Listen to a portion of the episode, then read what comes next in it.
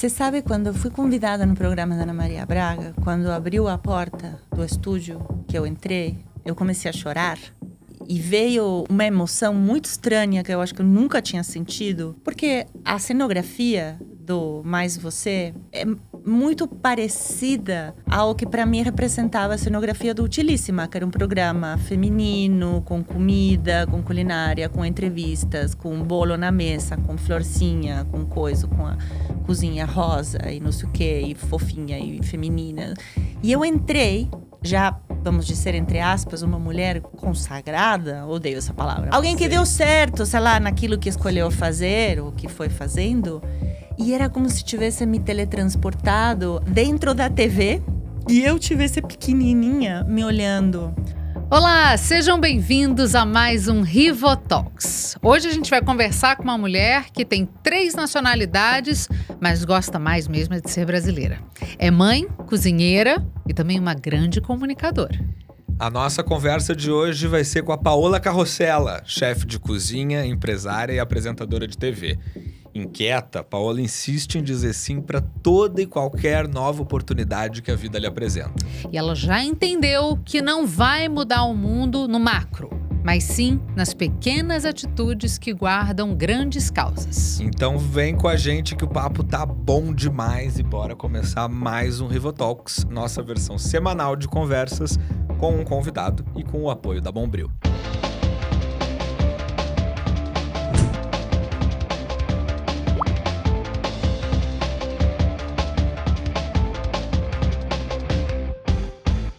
Paola, obrigada. Antes de mais nada, obrigada. Gente, a Paola foi das pessoas mais queridas quando eu deixei meu antigo emprego. Oh, Foi um amor. Jamais esperava receber uma mensagem dessa criatura e ela mandou uma mensagem tão mandei, carinhosa. mandei, porque de repente, oi, tudo bem? Olá. Obrigada pelo convite, obrigada pelo Prazer convite. ter você Ah, de aqui. repente você acorda, você não tá mais. Tava na minha cama aí com a gente. Isso sabe que tá- sempre tem um mal-estar? Imagino Que que, as sim, pessoas- muita gente falava isso, né? Eu acordo com você todo dia. Ou eu durmo com você, ou eu tô em uma situação e você tá comigo. Ah, não, isso Olha- não aconteceu, não. Não, eu escolho o melhor o que fazer nessas Né? situações. sim. Concentra em outra coisa, Não dá né? pra deixar o noticiário ligado nessa hora. Não, né? Deus cada vez menos, aliás, dá pra deixar ligado no total. Herol, Em exatamente. nenhuma hora. Por isso que a gente inventou Ai, o Jesus. News, Paola. Entendeu? Ai, ai. Vai. Posso começar? Vai. Paola, vamos imaginar aqui a seguinte situação, tá? São três da manhã, você voltou de um casamento maravilhoso, uma festa de arromba, espetacular, dançou até a sandália dizer chega. Você chega em casa, você quer duas coisas, você quer comer e dormir. Sim. Você come uns cebolitos, O quê? uns... Cebolitos Você é um come chip, um sabe? salgadinho, Não tem. você faz Pão um com manteiga. miojo, pão, com, manteiga. manteiga. A minha, a, minha, a minha opção seria, sei lá, fazer um carbonara rápido, mas também. Às três da manhã? Você então, tá louco. Não, não sei, porque eu como salgadinho, entendeu? É. Fazer um carbonara rápido? É, às três não- da é manhã? Não tem difícil, como, viu? é. Não Não, tem, não, tem, errado, não tem tema. Você tem que estar com um pique. É. Primeiro assim, Cansada. vamos combinar que às três da manhã eu não volto de lugar nenhum, porque eu nem vou. Porque às nove e meia eu tô dormindo. Então agora eu só combino programas com os meus amigos assim, oito e meia, nove da manhã. Certo. Entendi. Ou é café da manhã, ou é brunch, almoço. brunch no máximo. brunch. Um Brunch. almoço assim, se eu tô super empolgada, eu, eu vou dormir muito cedo, porque eu fico cansada muito cedo, porque eu acordo muito cedo. Uhum. Muito cedo não, não tá do lado da Cecília, ninguém pode falar que acorda assim. Exatamente. Ninguém pode falar isso. Mas às seis da manhã eu acordo. Certo. Então eu às três da manhã, se eu fosse num casamento, jamais teria energia para fazer um carbonara. Aham. Mas teria para um pão na chapa, um pão com manteiga, pão com manteiga e geleia, Uhum. pão com manteiga e ovo. Pão, pão, né? Pão. Ou não é um croissant, não é uma... E que, não sei, você tem Qual é? Você tem algum tipo de pão preferido? Aquele pãozinho francês bem brasileiro? Um briochezinho? Pão, eu gosto de todos os pães. Eu gosto muito de pão. Eu tenho muito pão na minha casa. Muito pão. Muitos tipos. Que raiva. Como é que você consegue ser magra assim?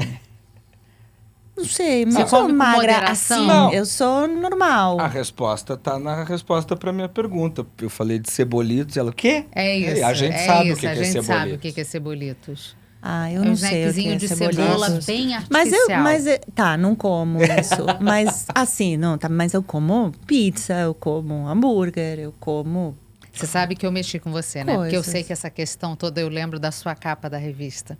Você de maiô dizendo que você nunca tinha feito uma. Você nunca tinha se achado tão bonita quanto, quanto agora. Agora. É, E eu acho que isso é uma coisa que toca tanta gente, mulheres, né? Quando a gente fala de visual, de estar bem, de.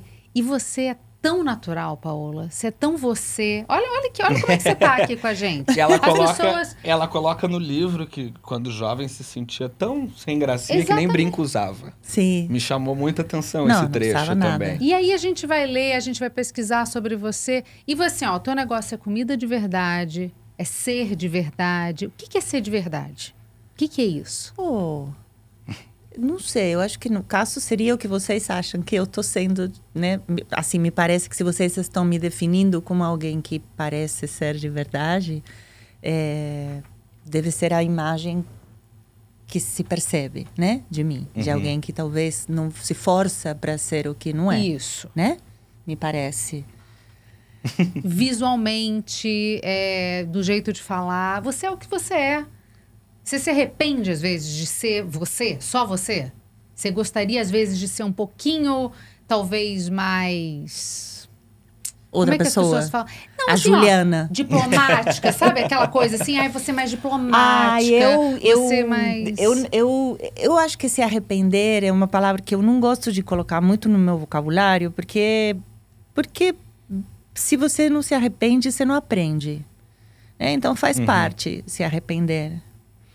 É, eu, eu acho que eu poderia ter me moderado algumas vezes Tá. em algumas coisas que eu falei não era necessário, mas eu me justifico falando que a gente passou por momentos muito efervescentes, muito difíceis. É, vamos lá, os momentos sempre foram difíceis. Eu acho que a gente, eu particularmente, vou tirar a gente, Tá. eu, eu Paola Tá. Me encontrei num momento onde eu era uma pessoa pública que tinha uma voz que as pessoas queriam ouvir. As plataformas de, de, de, de amplificação dessa voz, elas estavam ali num momento onde a gente ainda não entendia quem elas eram. Tá. né? Como que eu uso Sim. essa plataforma? Eu vou ser ouvida do jeito que eu estou falando ou alguém vai me editar, colar, grudar, botar uma música de fundo, botar um título e criar uma coisa que não Sim. foi isso que eu falei, não sabia, né? A gente então eu não sabia usar eu era talvez um pouco naive no sentido de eu tô aqui, tô falando a minha verdade, Uhum. né? Por que, que você não me escuta até o final? Ou por que você não me contextualiza? Sim. Hoje não é arrependimento, é entender que ninguém mais contextualiza Uhum. Nada. nada. É, e que, e que a, repercu a repercussão daquilo que você fala numa rede social ou em algum lugar. é, eu não me importo tanto com essa coisa de. ah, do que se pensa de mim. Honestamente, eu não me importo. Eu sei muito bem quem eu sou, eu sei muito bem o que eu faço, eu conheço muito bem é, a minha ética e a minha moral. Estou Uhum. muito em paz com ela. Muito, muito, muito, muito. E geralmente eu sou julgada por pessoas de uma moral muito questionável, né? Então, não me interessa tanto. Mas me adoece um pouco o grau de violência que voltou, né? Me adoeceu várias vezes ouvir tanta grosseria, tan, tanta ameaça de morte. É Você isso foi alvo lá de xenofobia, inclusive, Mas né? muita, todas as que você Estando possa há mais de- imaginar. há décadas Continua país sendo, e é o tempo todo. Então, eh, chega uma hora que você fala: hum, peraí, vale a pena? Vale a pena? Eh, o que, ou, ou vale a pena o, o que eu faço que impacta a vida de outras pessoas? Aham. É, O micro compensa mais que o macro. Exato. Então aí eu fechei, desculpa, perdão. Aí eu, eu, eu entendi onde que importa mais, eh, onde que eu importo mais. Assim, Claro. dentro da minha casa, minha saúde mental e física importa muito para minha família. Eh, no meu trabalho, a minha saúde mental e física importa muito para fazer o meu trabalho com qualidade Sim. e para cuidar das mais de 500 pessoas que trabalham comigo, porque não são poucas. Meu Deus. É, e, e, e, na- e as pessoas que eu impacto, eu acho que eu consigo impactá-las muito mais se eu estou bem. Uhum. É, já fui muito ativista, né? Muito atrás de algumas coisas que eu acreditava que eram as minhas verdades. Hoje em dia eu escolho outras maneiras de, É. de me relacionar. Eu acho que tá perfeito. Sim. É, você trouxe E a tudo isso começou com salgadinhos. É Olha isso, onde eu a gente fui. começou com cebolitos, É, mas o vê. Rivotox é isso. É. Entendeu? Umas gotinhas de Rivotox, você, você fala até o que Deus duvida. Paola, você falou agora da sua exposição e, e dessa busca pelos seus valores e, e- e como isso eventualmente pode te trazer algum tipo de. ah, não sei nem se é problema, mas de encheção de, cabeça. saco, Dor de cabeça. dor de cabeça. É, então eu vou fazer uma pergunta rapidinho sobre política e a gente não vai mais falar nesse assunto. O que você cozinharia para Javier Milei? Oh, meu Deus do céu. Eu não quero cozinhar para Javier Milei, mas se eu tivesse que cozinhar, cozinharia alguma coisa que ele goste, porque eu acho que é meu papel principal Maravilha. e o Que mais legal. importante para mim é que a pessoa se sinta é, bem recebida e que eu faça bem o meu trabalho. Então, faria como eu faço com qualquer pessoa. Uhum. Pesquisaria o que ela gosta de comer, onde que está a sua sensibilidade, o que que tocaria o coração, o que que... Eu tentaria emocionar uma pessoa que me parece que não se emociona muito. Legal. Eu tentaria tocar um nervo amoroso de uma pessoa que me parece que está conectado com outros lados e que é necessário que se conecte com uma sensibilidade um pouco mais amorosa, né? Sim. Então, Eu adoro essa, essa ligação que você faz. Uma vez você falou que tem um pouco de maldade na comida boa. Tem um pouco de eroticidade na comida Tem, você boa. quer, impre- você quer, você quer tocar o nervo profundo com a comida, Sim. né? Eu não quero passar desapercebida. Se alguém me contrata para cozinhar pro, pro Milley, sei lá, vai que Uhum. Vai alguém me que- contrata para cozinhar para Banquete na Milley. Casa Rosada. Ai, não. Melhor, melhor aqui, melhor aqui, melhor É. aqui. É mais perto. Tá bom, é verdade, justo. É, eu gostaria, eu quero que a pessoa esteja comendo e fale, hum, quem fez isso aqui? Sabe? Ah. Não, Sim. não, não quero passar desapercebida. Que delícia você poder chamar a atenção pelo estômago, né? Ah, sim. O que, que te provoca quando você vê alguém fazendo. "Hum, Mas você não quer chamar a atenção com o teu trabalho também? Sim, não quer sim. provocar, não quer tocar alguma, alguma coisa, um sentimento, um... Opa, que, que essa mulher tá falando? Por que, que ela porque eu fala desse acho jeito? Que, é porque eu acho que a comida ela envolve A comida te toca muito dentro. sentido. É isso, é memória Ela te toca também. dentro. Memória. A, a, a Paola fala no Todas as Sextas, eu até anotei aqui, o cheiro da conserva de tomate da avó, o coelho se desmanchando do osso, a erva doce, o café com licor de anis. Esse fim de semana passado eu fiz um arroz com galinha, eu sou gaúcho. Lá no Rio Grande do Sul a gente faz arroz com galinha.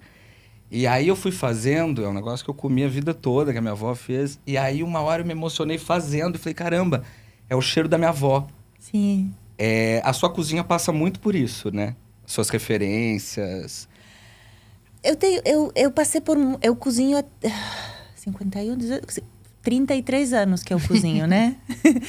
então eu já passei por muitos momentos onde a cozinha me impactou de muitas maneiras, né? Uhum. Quando eu começava, eu era ávida por eh, querer aprender. Uhum. Então Sim. talvez não me importava tanto aquela coisa que eu sabia fazer, como todo esse universo que eu não conhecia, eu queria conhecer e eu queria de- devorar tudo isso talvez muito rápido, né? Que é parte da, da dessa velocidade que a gente tem na juventude, Uhum. nessa energia extrema que a gente tem na juventude, fome, de no né? lugar de saborear, É. você acaba é, Engolindo só. engolindo, engolindo, né? Eu queria engolir receitas, eu queria engolir técnicas. Eu fui para a França fazer estágio e eu não sei se aprendi uma coisa, porque era tão tanto o desespero que eu tinha e um pouco da arrogância da juventude também, né? Aí eu fui Uhum. para Paris. É. O que você aprendeu? Nada, provavelmente, mas Mas estava lá. Mas Estava em é, Paris. eu estava lá. E, e com certeza aprendi, né? Só que talvez outras coisas, Sim. talvez não uma receita. Mas enfim, aí depois eu. Eu acho que foi passando por muitas coisas. Hoje, hoje, a minha cozinha, é, ela quer se conectar com isso. Uhum. Eu, eu quero ensinar as pessoas a cozinhar o que elas querem aprender. Uhum. Por isso que no meu canal tem um monte de receitas, mas a Uhum. maioria são bastante possíveis, assim, né? Às Sim. vezes, às vezes eu me divirto com alguma que outra receita mais difícil, porque eu tô afim, porque também é bonito para quem gosta de, de ver canais de culinária, é, fantasiar com aquilo que que elas gostariam de fazer, mas às vezes Eu. é um pouco mais difícil, né? Eu, pra mim é tudo assim. Então, eu, eu, como eu gosto de, eh, de emocionar, quem come a minha comida, mas também quem não come, quem assiste os vídeos, eu vou eh, por todos esses lugares, né? Uhum. Eu vou fazer uma receita que você possa fazer em casa, mas eu vou também tentar te emocionar me vendo, me movimentar com uma técnica ou com um movimento muito bonito que me sai com muita naturalidade, que talvez Aham. você não tenha e, para te deixar encantada, né? Claro. É. Mas a minha comida hoje, ela quer que as pessoas se conectem de novo com isso. Com esse arroz de galinha, com, com sei lá, com, com a moqueca que a minha avó fazia, com o barulho da panela de barro, com, com aquele arrozinho solto, com esse pãozinho, com, uma, com as emoções. Aham. Porque eu acho que mais do que falar de se é integral ou não o pão, se é açúcar ou não, muito, menos, pouco, faz bem, faz mal, adoçante, xilitol, não sei o quê, salgadinho, não salgadinho. Acho que a gente perdeu a conexão com a comida mais básica. Por- pela pressa mesmo, pelo negócio de engolir. De, de não ter tempo para nada, né? De uma vida que nos tira o tempo. Então, eu- o que eu quero agora, o- porque eu acho que a minha forma de militância maior é através da beleza e da e- de, e de tentar lembrar a todos que pelo menos algumas vezes a gente precisa parar Uhum. Respirar. e se lembrar como era, porque se a gente, se eu não transmito isso, tenho 51 anos. Minha filha tem 12. Uhum. A minha filha me vê na cozinha. Eu não faço almoço e jantar todo dia, mas a minha filha me vê muito na cozinha. Quando ela tem fome, eu vou e eu faço um macarrãozinho com tomate, manteiga e queijinho em 15 minutos e ela me vê fazendo isso. E ela, e ela sabe o gesto de fazer ovos mexidos e ela sabe pegar uma faca. Eu quero passar essa habilidade, esse talento, essa, esse artesanato, esse movimento, esse gesto para ela. Porque se a gente não faz mais isso agora, as possibilidades de que acabe são muito grandes. Porque você faz assim, pisca e a comida está pronta, né? Você, Exatamente. Você liga, você compra, Sim. você anda, você, ela está aí.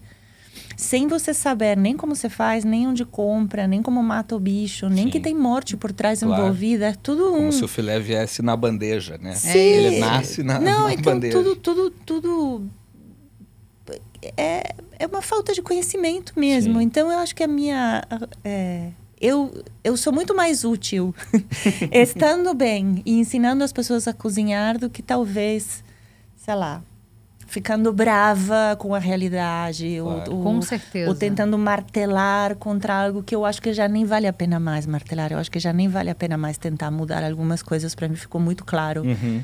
Que o capitalismo voraz tomou conta de muitas coisas Sim. e nem adianta. Nem adianta. Não. Não adianta.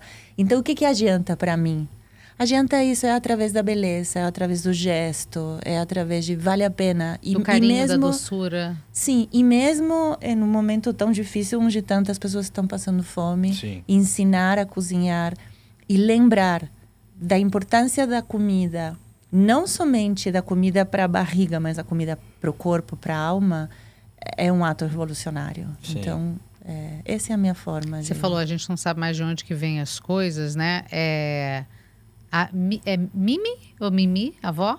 Mimi. Mamina, Mimi. É, Sim. Mamina. A Mamina. gente estava tentando lembrar o nome dela.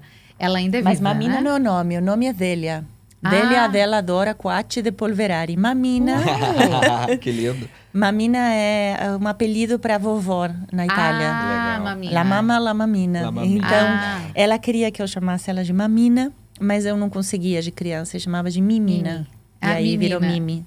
Ela ainda é viva, certo? Ela é viva, tem 98 anos. E você via ela fazendo todo o processo, Todo você o falou. processo. Desde Sim. pegar o bicho, Desde alimentar, o bicho, cuidar, alimentar limpar tudo. o galinheiro, eu fazia isso com ela. O que que Mimi... Galinhas pe- felizes, né? Galinhas Super. felizes, sempre. Sim. O que que Mimi pensa hoje de você? Ela fala? Ai, ela é muito engraçado porque a minha avó, ela sempre foi uma mulher muito. Uh, teve uma vida muito dura, teve uma vida muito difícil. Foi, foi né, classe média, baixa, imigrante, uhum. muito trabalhadora. Passou por um monte de dificuldades. Foi mulher numa época onde ser mulher era mais difícil do que talvez é hoje. É, então nunca foi uma pessoa muito feliz nem alegre. Uhum. Sempre uhum. foi uma mulher, vamos dizer assim, um pouco chata, né? Tá, uhum. tá. Uhum. Mas agora eu acho que ela tá. ela tá leg-leg. Ela tá leg-leg, nos seus 90 e poucos. Então eu falo. Ela me ligou semana passada e ela falou: ai. Eu quero que você seja feliz, minha filha. Eu estou tão feliz por você. E você é tão feliz. E todo mundo é tão feliz. Eu falei, o que, que ela fumou? nada, que nada. erva que ela está cultivando em casa São 98 Devem ser os remédios né? para pressão, não sabemos. mas ela... Ela... Ela não fala muito de mim como cozinheira. Eu acho que ela tá feliz de que eu tô bem. É. É... E também me parece que para ela cozinhar era uma obrigação. Entendi. É. Claro. Ela cozinhava muito bem, mas era o laboro, né? Sim. Ela era uma obrigação, ela era labuta todo uhum. dia, aquela coisa. Não sei se ela não tinha o prazer, tinha prazer de cozinhar. Não que eu sempre tenha, né? Às vezes eu cozinho sem vontade também, faz parte. Sim. Mas eu gosto muito do que eu faço. Eu escolhi uhum. ser cozinheira. Ela Sim. não escolheu. Não, ela tinha que cozinhar Era o que família. Tinha. Essa é uma diferença né? Na Faz hora toda de a diferença. gostar de fazer. Acho que sim. É isso. A minha sogra, minha sogra é uma bela cozinheira, mas abomina o cozinhar.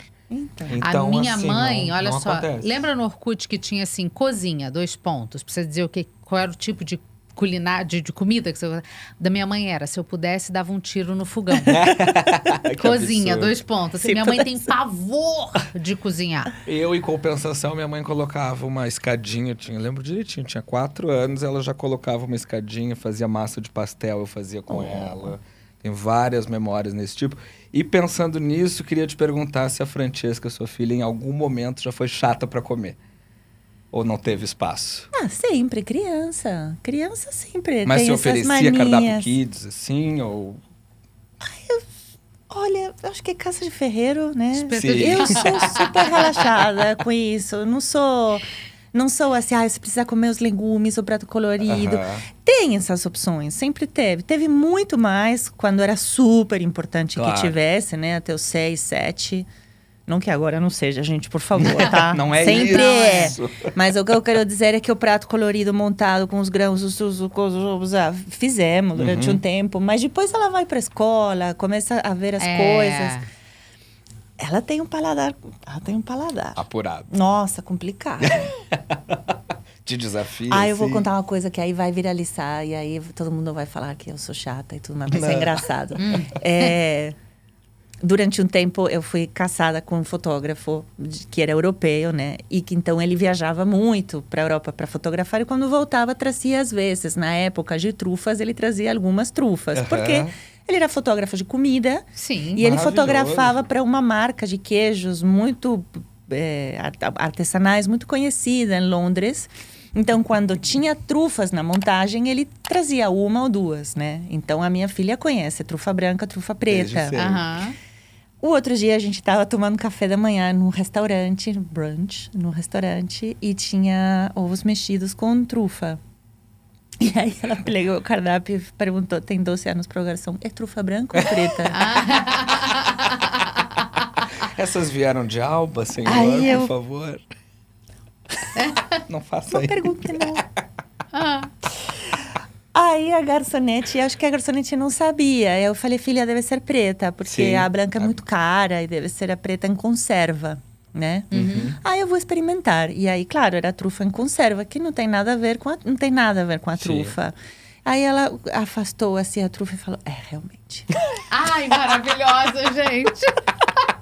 Não Sensacional. Dá. Mas eu acho que é um pouco de. Mas quem... depois ela come claro, qualquer coisa. Claro. Entendeu? Porque ela, na idade dela, é normal ver vídeos desses shorts de Sim. receitas que não sei quem fez uma receita. Mãe, o chefe Otto ah, o chefe Otto. É, que eu, eu, eu o chefe Otto, né? Esse aqui. Esse. É, o chefe Otto, Isso. bem forte. Fez uma receita que viralizou, então estou indo na cozinha fazer. Tá bom. Aí ela faz umas coisas, que congela e rala. E, e dá certo?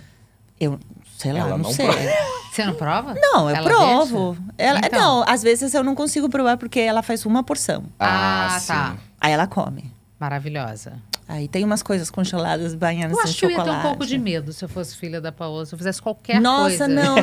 Eu, uma das coisas que para mim é muito importante foi jamais, nunca, jamais fazer nenhuma observação de. Claro. Tá.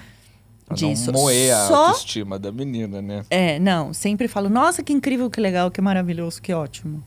Mas a última vez, acho que foi há algumas semanas, a gente estava cozinhando nós três juntos, Manuel, meu namorado, a Fran e eu. E é, eu tinha acabado de assistir The Bear, o Uhum, seriado, que é aham. muito Maravilhoso. maravilhoso e que a cada dois minutos é, é yes, chef, sim, chef, sim, Aham. chef. Então eu- a, a gente fez esse joguinho onde eu falava exatamente o que eles tinham que fazer e ela falava sim, chefe. E aí eu fui, aí falei não, isso aqui você está cortando errado. Ó. Você tem que cortar certo. Isso aqui você tá curva, você não pode deitar na bancada, você tem que ficar reta. E ela entrou na brincadeira, Sim. assim. Aham. E é uma brincadeira legal, porque é uma brincadeira. Ela sabe que é brincadeira. Mas. Então, esse, essa rigidez, ela sabe que é no tom de brincadeira, a gente tá fingindo que é uma cozinha profissional, Aham. mas é tudo carregado de informação, De informação de verdadeira. verdade, ela exatamente. escolhe, né, o que ela pega e não. Ela vai cozinhar bem. Paola, a gente vê, tanto nos programas quanto nesses seriados, a gente vê normalmente a cozinha como um ambiente de muito estresse, muito grito, eventualmente muita humilhação também. É, no livro você até divide, você fala que num primeiro momento, no início da carreira, você via muito isso acontecer, mas que hoje em dia já né, acha que não precisa de tanto. As cozinhas profissionais ainda são assim? Isso é necessário? Acho que depende o, o grau de narcisismo do chefe. Tá. Certo. sabe? O grau de perfeccionismo. Se você procura a perfeição, se você está realmente procurando a perfeição, ehm, e você eleva o teu desejo, né? As- Aquelas coisas que você quer mostrar para o outro, se você acaba acreditando eh, na guia Michelin, nas três estrelas, no 50 Best, no jornalista que vai avaliar a tua comida, se você quer dar o passo maior do que a tua perna, e ainda mais em um país como o Brasil, onde é muito tudo é difícil. Não, não, não, não somente no, no Brasil, mas assim. A gente tem, atenu... tem agravantes. É, Não, mas é, mais, é- o que eu quero dizer é geralmente quando a gente fala de alta gastronomia e é importante fazer esse parênteses, é, nós olhamos ou para a Europa ou para Nova York ou para alguns lugares do primeiro mundo, onde primeiro vamos, né, os ingredientes são outros, o acesso a ingredientes é Sim. outro, mas também a- a- as pessoas que trabalham nas cozinhas têm um grau de formação diferente precisamente por ter um histórico maior de bons restaurantes. Então, tem é, mais pessoas com uma formação maior em trabalhar em cozinhas. E também tem uma coisa que é fundamental, que é a capacidade de viver bem ou dignamente com o salário de um, de um restaurante. Então, elas vão sair do restaurante na esquina, vai ter um metrô. O metrô vai deixá-las em 20 minutos, meia hora na esquina da casa delas. Elas vão chegar e no inverno vai ter aquecedor e no verão vai ter ar-condicionado e a água vai sair da torneira e as crianças vão para a escola. Tudo isso coloca as pessoas que trabalham no lugar em uma situação completamente diferente do que a que pode acontecer no Brasil, Certo. onde com o salário, por mais bom salário que o restaurante tente pagar, as pessoas não vão conseguir morar a 20 minutos nos Jardins, num restaurante em São Paulo Uhum. Não vão ter metrô na esquina do restaurante. E provavelmente, se saem do restaurante uma e meia, duas da manhã, não vai ter mais ônibus. É, ainda corre o risco de ser assaltado. Não né? tem. Então, isso já, já faz com que as pessoas que trabalhem, os colaboradores, os funcionários do restaurante, você já não possa comparar uma coisa com a outra. E eu vejo muitos cozinheiros, chefes, eu já estive nesse lugar, querendo, ge- querendo atingir essa linha, essa... eh, querendo chegar no mesmo lugar que chegam esses chefes lá fora, Aham, aqui. aham. Não dá. Então, se eu quero chegar em um lugar que é praticamente impossível, é, com uma mão de obra que eu não tenho, é, enfrentando as dificuldades que se enfrentam aqui, é, talvez com um talento que a pessoa não tenha, É, ainda né? tem Porque Sim. isso também pode Detalhezinho ser, básico. pode ser. Claro. você pira. Então você começa a gritar para todo mundo, porque você quer ser perfeito, mas o entorno não te permite. certo. e aí você pira. E aí você Sim. começa, por que isso aqui tá errado? Quando você entende o que você quer fazer, o que, que você quer fazer? Eu quero, eu, eu faço muitas coisas, né? Eu, Paola, Sim. faço muitas Sim. coisas. Eu sou a Paola youtuber, que ensina a cozinhar. Eu tenho trabalho na TV. E eu tenho dois tipos de restaurantes. O Arturito, que é um restaurante de cozinha autoral, e La Guapa, que é um fast casual de empanadas. Que não sou eu que faço as empanadas, né? Uhum. É uma indústria que as produz. No Mas com as suas receitas, né? Sim, sim, eu cuido das receitas, mas não sou eu, né? Claro, claro, São claro, claro. 10 milhões de empanadas até agora, Não, não, fui eu que uou, fechei elas. É. Sensacional. O Arturito, eu sei que eu faço uma cozinha gostosa, eu dou muita atenção a que as pessoas que trabalham comigo tenham um trabalho que elas gostem, queiram manter, sejam felizes trabalhando, para que o ambiente seja legal trabalhando. É um negócio que tem que ser um negócio, então eu não posso é, comprar, comprar, sei lá, trufa e vendê-la a preço que, que o público paulistano acha que tem que vender a trufa, porque não fecha a conta. Uhum. Então tem que fechar a conta. E eu quero que a comida seja gostosa e que represente aquilo que eu gosto de comer e que eu sei fazer. Então, eu não estou lá em cima com meu narcisismo tentando atingir o inatingível. Então, não piro. Sim. Isso é prática. E aí quem não pira não grita. Eu acho que não. Às vezes vai ter uma, porra, meu, mas eu te falei, assim, você tá, sei que você tá fazendo. Se Sim, liga. não. Se Mas liga. aí normal de, de, Se de liga, por que, você tá, por que, que você tá com né? o celular se o cliente tá lá embaixo esperando o prato, Sim. né? Sim. Tem, Sim. essas coisas acontecem. Mas o grau de loucura, de tensão que você vê e que está muito retratado agora em vários filmes que a É. gente vê, eu acho que existe nesses lugares onde a tensão... Por isso que muitos desses restaurantes fecham. Claro, não O. Noma, O Noma, que é um caso fecha. emblemático, El né? Bulli fecha. Chega uma hora que não tem mais para onde ir. Sim. Sim. Eu não quero fechar. Aí- restaurante tem 15 anos e pretendo continuar pelo menos mais 10, com certeza. Porque não me interessa ganhar prêmios, me interessa o restaurante cheio, as contas fechando e que as pessoas que trabalham comigo eh, tenham começado na pia, lavando a louça e hoje são Sejam. chefes de cozinha. Elas cresçam junto com Eu você. me divirto com isso, eu gosto disso. Eles gostam de trabalhar Sim. comigo, eu gosto de trabalhar com eles. É, é nutritivo de todos os lados. Mas né? nem sempre você pensou assim, né? Não. Essa coisa Eu já do fui uma prêmio. Eu já fui maluca. Eu já fui maluca. Eu acho que ainda tô no estágio, eu sou maluca. Mas vem cá, Paulo, sobre prêmios. É, Hoje em dia, 2023, assim, o que que uma estrela Michelin de fato quer dizer sobre um, um- um restaurante? Honestamente, não sei. Faz muito tempo que eu não, não, não acompanho. desculpa. Desculpa, desculpa. Eu sei que tem. Não, eu não tô nem falando objetivamente mesmo, mas é porque eu tenho a impressão, eu gosto muito de gastronomia. Uhum. Eu tenho a impressão de Você que gosta de comer? É, é Né? mas é que eu gosto de cozinhar também. Tá aí você junta bom, as duas coisas, tá. né? É, eu tenho a impressão de que tem sido uma coisa cada vez mais midiática e que tem menos a ver com uma crítica, de fato, do restaurante. Você tem a impressão certa. Tá bom, É isso. tá bom. E já que você falou de seguir adiante com o sucesso dos seus restaurantes, você não quer fechar? É lógico que eu fui atrás de Beni, né? Ah, sim! É lógico que eu fui falar com o Beni. Eu falei, ah, Você foi Beni. falar com o Benny? Eu fui falar com o. Beni. E Beni te mandou recado e pergunta. Oh, ele mandou pergunta? Mandou. Oh, Jesus. Aqui. Oi, Paulo.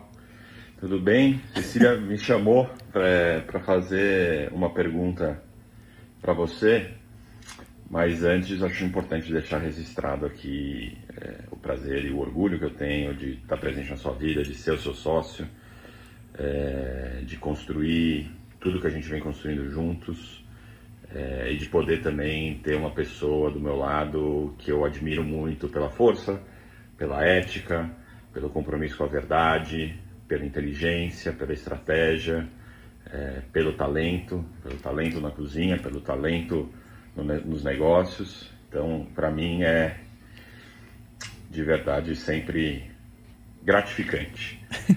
É, sobre a pergunta, acho que ela é bem simples é, e, e tem muito a ver com a gente. É, será que a gente já aprendeu Ai, que livrar os melhores. a- o poder de dizer não? o Ou a poder. gente continua falando sim pra tudo, Paulo? Ah, que boa pergunta. E aí? É que a gente, Hum. Ben e eu, somos muito apaixonados pelo que faz. Não, não, não com a gente, ele tem namorado também. somos muito apaixonados no que fazemos. Somos muito. é, Visceral.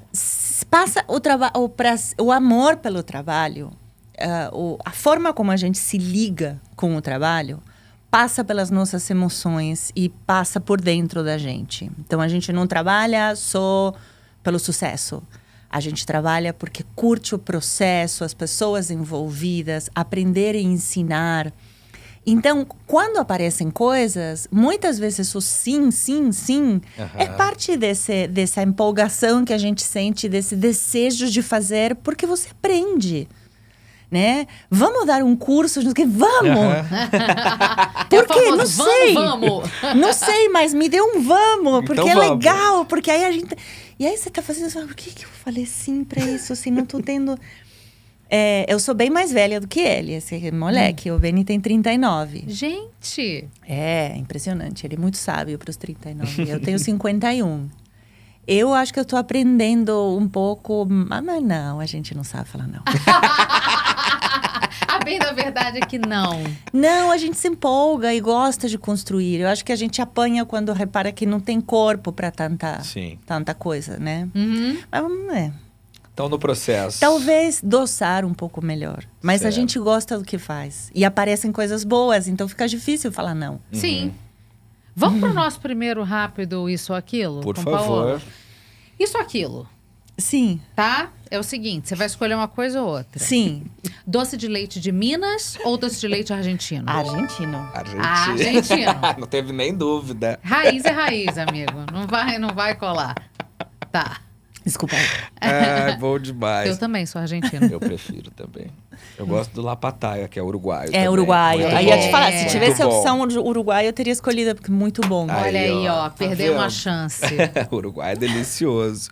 Paola, é, quando um, um cozinheiro atinge um determinado patamar de sucesso na carreira, normalmente ele para de cozinhar, né? Você- como que é isso pra você? Você falou mesmo agora mesmo sobre as empanadas. Óbvio que são 10 milhões de empanadas, Sim. seria inviável, mas é, você Mas sente... eu continuo cozinhando. É, eu acho que. Eu acho que, primeiro, não se generaliza, mas esse, esse é. isto, aquilo? Não. Não, Não, não. Ah, não, não, só um. mudamos. Eu falei, cadê o Isso, Não, aquilo? perdão. Não. Não, tá bom, tá. Isso entendi. aquilo é só, só uma escolha. Isso, Só daqui a pouco vai ter momentos. mais, Ah, tá mais bom. isso ou aquilo.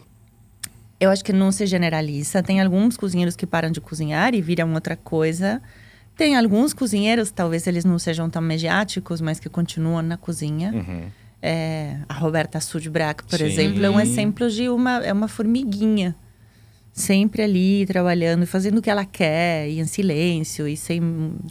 Coisas boas. ela é maravilhosa. bolo E também ela escolheu um caminho que foi... Ela chegou, ganhou todas as estrelas do mundo, e depois falou, não, não sou feliz assim, não quero Uhum. fazer isso. Fechou e abriu outra coisa, e fez outras coisas, e está muito feliz. Feliz. É, Ganhou todas as estrelas do mundo, é ótimo, né? Eu, durante um tempo, parei de cozinhar muito. Quando fiz Masterchef, não tinha tempo de cozinhar nada. Uhum. E agora eu adoro gravar o meu programa o- o- no canal, porque eu estou cozinhando e cozinho de verdade, cozinho com Aham. tempo e cozinho as coisas que eu e cozinha quero. batendo papo. E cozinho conversando. Mas também cozinho no meu restaurante às vezes, não sempre, mas Uhum. às vezes. É... Eu não sei.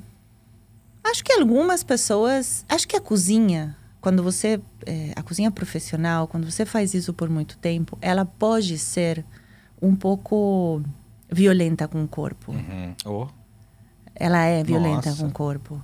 Ela é agressiva. Eu, por exemplo, não tenho as safenas, eu tive que tirar as safenas. Eu não consigo ficar muito tempo em pé, as minhas pernas se enchem muito. Incham. Incham, mas muito, muito, muito. o calor na região Tenho abdominal. problemas na lombar. Foram 30 anos quase em pé, no calor. E não é em pé duas horas, três horas, quatro Não. horas, cinco horas. São 16. Uau! tem todo um universo de coisas que acontecem antes do restaurante abrir que as pessoas não lembram às vezes. E né? porque, porque quando você é do jeito que eu sou, apaixonada pelo que você faz. Você vai querer participar de todo o processo. Eu chegava às sete da manhã e a uma e meia, duas, três É. da manhã eu tava fechando e limpando a geladeira com uma escovinha de dente e olhando o ralo para que tudo estivesse impecável, e fazendo a lista de compras e deixando coisa, entendeu? Aí então, uma coisa que eu sempre penso é, não tem jeito. Todas as pessoas que eu vejo de sucesso, independentemente do ramo que elas sigam, elas são um pouco freak com o trabalho. Workaholics. Pois é, né? Precisa de, de boa aqui, assim. Mas é que eu acho que não é workaholic. Eu acho que a gente vira workaholic Quando a gente vê a coisa indo, por, por causa da paixão, me parece. Aham, me tá. parece que tem um desenfreno apaixonado. Sabe? É uma De que- relação passional É com o uma trabalho. relação passional com o trabalho, onde. Que louco isso. Me parece, Sim, me parece. sim. É como fazer melhor isso, como melhorar tal procedimento, como. E alguns trabalhos te sugam mais do que outros. Alguns trabalhos pausam Claro. sexta e sábado. Ou, de- desculpa, sábado e domingo. é verdade. Outros Os trabalhos mais burocráticos. não. É, outros não têm o seu essa se pausa. intensifica sábado e domingo. É, o meu se intensifica. O meu trabalho, quem trabalha em clínica, em hospitais, enfim, Jornalismo. né, jornalismo. Por que que também você é sugado? Porque não para Sim. nunca. Não. Sim. Então, eu posso ter folga uma terça-feira, mas meu restaurante está aberto a terça-feira. Uhum. Você pode trabalhar das quatro e meia da manhã às oito. Mas a- os presidentes continuam Claro. fazendo cagada às oito e meia, Então, você tá, você tá aí, né? As, as notícias chegam. Exatamente. Como você vai comunicar isso amanhã? Se você não Já tiver tá ligado. coçando na É tua isso. orelha hoje. Tá aí uma pergunta boa. Você, quando quer se entreter, você sai pra comer? Ou para pra cozinhar. Porque assim, Fazer né? um bolinho. É, Eu, eu tenho muito isso, sabia? Às É? vezes você fala, eu vou ficar o dia, semana inteira, o, final de semana inteiro cozinhando. Vou fazer um bolo em camadas, vou fazer um não sei o quê. Eu planejo muito passar Olha. horas e horas cozinhando. É, e sim, eu gosto de sair para jantar. Sim. Tem um restaurante preferido? Isso é impossível de perguntar pra você, Tem né? muitos. Aqui em São Paulo. Um preferido, não. Mas assim, top 5. Oh, meu Deus. Ah, não, não precisa ser nem em ordem. Cinco restaurantes que você gosta muito, que você Olha, tem ido. Eu, eu, eu gosto de comer carne no Martin Fierro. Ah, espetacular. É, também gosto do chimichurri, mas não Uhum. dá para ir porque tá sempre cheio, tem fila até a esquina e eu Sim. não tenho, Tá. não tenho mais Paciência. paciência. Alô? Liberem a mesa pra essa mulher. Não, não, tá certo, tem que estar cheio. Sim. Amém, que bom. Sim. É, eu gosto do Koma, que é um restaurante coreano. Almocei como hoje. É, eu, eu gosto do Chu, que é da minha amiga Gabriela Muniz Barreto. Na Matheus Grow. na Matheus Grow. É, eu gosto da Mara Salles, o Tordesilhas, para comer barreado, para comer moquequinha, para pastelzinho, para comer comida Pra é a brasileira. feijoada da cidade. a disparado. feijoada, tudo que ela faz. Ela, por exemplo, é uma cozinheira que continua cozinhando e que nunca escolheu o caminho mediático. Uhum. A mãe da Mara ficou descascando alho na cozinha do Tordesilhas, eu acho que até os 99 anos. Gente. E ela ficava, já não podia mais cozinhar, mas ela ficava sentadinha descascando alho do lado dos cozinheiros. Era tanto amor, tanto amor, e ela tem tanto amor pela comida, a Mara. Mas são alguns, assim, não Sim. podem- tem- grandes, eh, grandes delícia. Não, sensacional.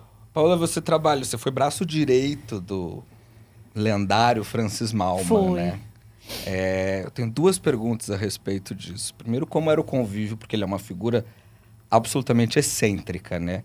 Aham. Para amores e para dores, é uma figura excêntrica, ame ou odeio. E eu queria saber se ele te pagou. Pagou uns 25 anos depois. 25... Conta essa história rapidinho. Por quê? Assim, em três palavras.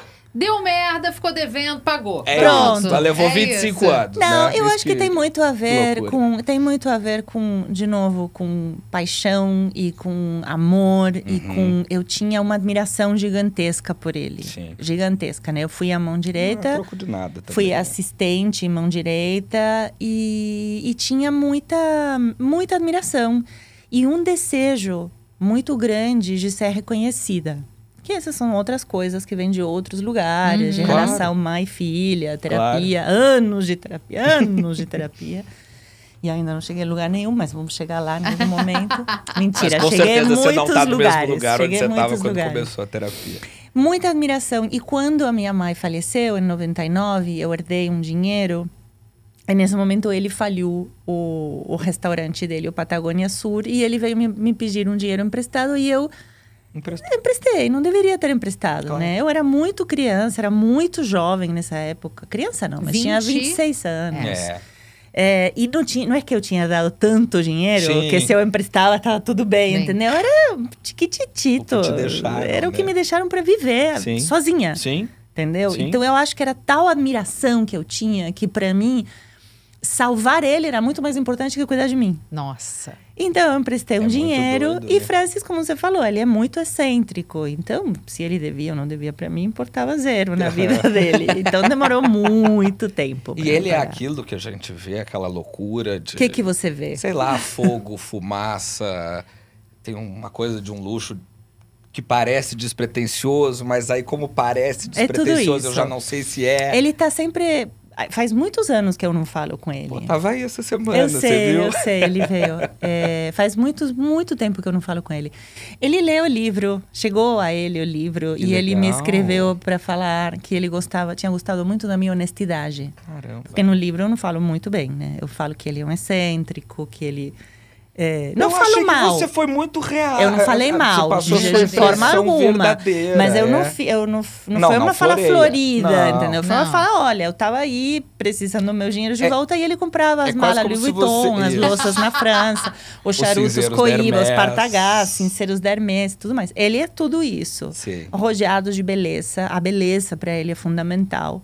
Muito, muito importante. Por isso também ele tem essa capacidade de transcrever beleza. Então as Aham. coisas que ele faz são sempre lindíssimas Não.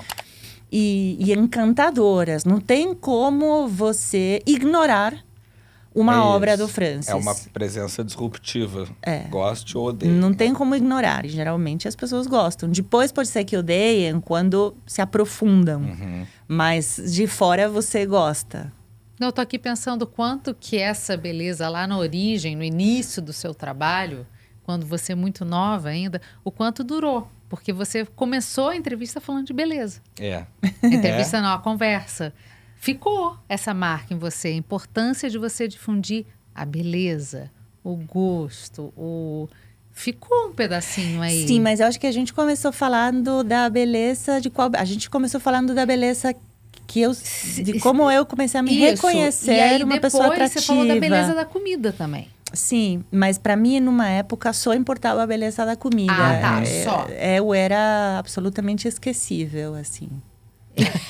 Absolutamente esquecível. Mas isso é sua opinião sobre você mesma. Naquela, naquela época. Paola, a gente tem uma, uma pergunta da Manu, Sim, Tá que é a nossa integrante do Rivo News. sim.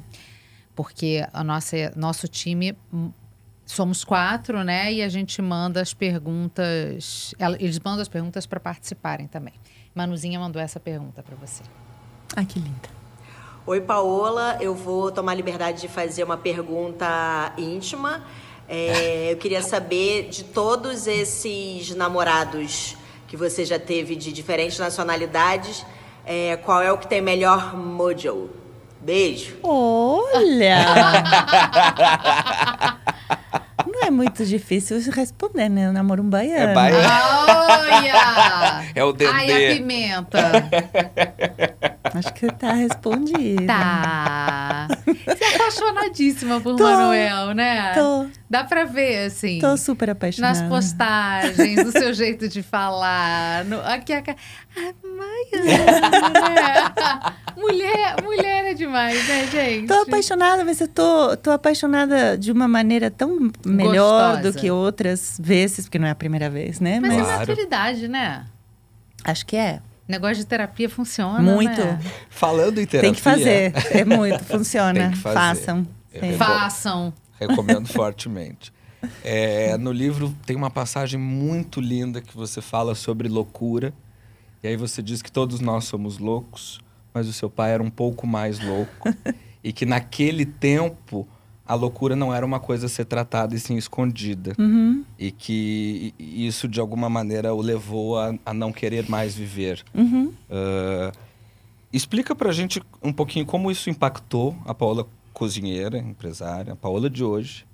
E a, a importância da saúde mental, então, na sua vida hoje. Que você já falou várias vezes Meu aqui, né? Deus. Olha, eu nasci numa família que de saúde mental não tinha nem ouvido falar. Então, assim, muito difícil foi, né? Somos... Eu sou filha de imigrantes. Né? Meu pai chegou na Argentina com oito anos. É, meus avós não falavam espanhol. É, eles tinham uma cabeça de trabalhadores, é, né? Para eles era trabalho, é, trabalho, trabalho, prosperidade, trabalho e, e, e, e, qualquer coisa que saísse disso era um estorbo, Uhum, né? Era uhum. uma complicação. Então, Uhum.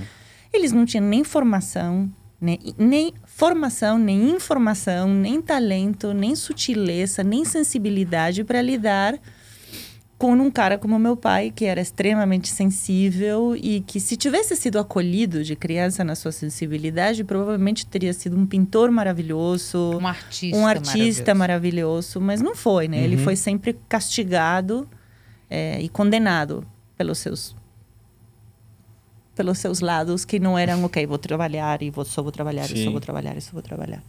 E a minha mãe, de outra maneira, também se revelou um pouco da forma que ela conseguiu de uma família muito opressora.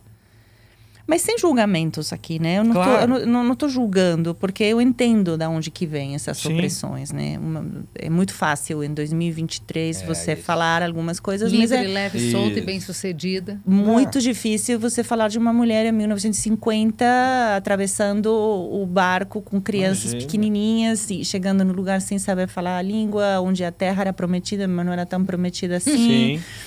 E não tinha tido nenhum tipo de educação e tinha sobrevivido a duas guerras, né? Você não está justificando, você está explicando. Situando. Isso. Então, a saúde mental nunca foi um assunto. Assim, sempre foi um assunto, na verdade, a falta. É- era um problema, Um problema. mas não era um assunto. E eu, ah, eu acho que dentro dessa loucura toda da minha família, a minha mãe teve um- um- uma forma de amor muito ah, prática, que foi a oferta da terapia, né? Uhum. desde, desde criança. É, e por mais que talvez não tenha sido suficiente para resgatá-la, porque ela morreu de tristeza e de depressão, sim foi o suficiente para me resgatar. Lindo Então isso. eu tenho uma história que não tem nada a ver com a dela. Uhum. E o meu relacionamento com a minha filha não tem nada a ver com o meu com ela. Uhum. E se vale a pena, se tem uma coisa, uma só para mim, pela qual valeu a pena ou vale a pena estar viva, é por isso. É porque eu, eu reivindiquei, eu, eu mudei a história de um monte de mulheres que sofreram muito e que fizeram outras mulheres sofrer para poder me libertar disso e educar uma criança, uma menina com liberdade. E não com trauma, né? É. Caramba. Isso pesa. Porra. Não, isso, isso liberta. Isso é. Porque não é todo mundo que consegue Não. pegar uma experiência de dor. E transformar. Não, não só transformar, mas enxergar. Porque ela acabou Ela de cozinhou fazer. a dor. É, é, é, é. É isso, você fez um Ela pão. botou ali um tempero e falou: dá pra fazer uma coisa melhor disso. É muito lindo Mas isso. é que eu acho que é o que todos temos que fazer, porque ninguém escolhe vir até aqui, né? Não. Ninguém escolhe viver. Sim. Ninguém escolhe nascer, né? Eu, eu lembro quando a minha filha era pequenininha e eu xingava, ela brigava por alguma coisa, eu falava, por que você fez não sei o quê? E ela falava, eu não escolhi vir até aqui. e aí eu falava, puta, ela me pegou. É, como é que eu respondo? Agora não. Agora eu falo, ninguém escolhe. Mas o nosso papel e o nosso dever é fazer o melhor. Sairmos Estamos melhores. aqui. A gente tem que sair melhor. Eu também não escolhi. Mas olha que bonito, estamos aqui. E podemos fazer um monte de coisas boas. E podemos fazer o bem sem olhar para quem, nessa hora e nesse momento. Então, a nossa a obrigação de pegar as dores do passado e fazer com elas algo que seja amoroso Uhum. é, é talvez o mais importante que a gente tenha para fazer. Caramba. é um baita ensinamento. Me parece. Ah, Me parece. E quando você, você faz as suas receitas, você cozinha, que eu adoro essa coisa de não sou chefe, sou cozinheira. Quando você cozinha, você sempre vai contar uma história ah, a sim. partir do que você faz. Você vai Nem sempre. Às vezes você cozinha sem vontade e não está contando nada. Mas a maioria das vezes, A quando tem maioria das- emoção né? envolvida, ou você está contando ou você está escrevendo uma Sim. história. Sim. Porque assim, ó, é, é- é porque eu tô viajando muito com tudo que você tá falando. Essa entrevista está acontecendo num dia que minha cabeça está mil. Então, assim, eu- a cada coisa que a Paola está falando, a minha cabeça está dando alguns Cecília tá nós. levando pra vida própria. Eu tô levando pra vida própria. Mas é, quando eu falo de, de escrever histórias com uma receita, tudo bem. Quando você for fazer o pão com manteiga ali, tudo bem. Mas todas, todas as vezes que você parar pra cozinhar mesmo, você vai estar sempre querendo fazer um statement Uhum. ali. Sempre. Ou para sua visita, ou para sua filha, ou para sua pro seu namorado, marido, enfim, você vai estar, você vai estar, entende o que, que eu tô querendo dizer? Você está envolvido. Você vai né? estar construindo alguma coisa. A Sim. sua vida é uma construção. Nem sempre você consegue com a comida. Ah, Eu acho que a gente sempre tenta. Às vezes você consegue. Às vezes passa desapercebido, né? Às vezes.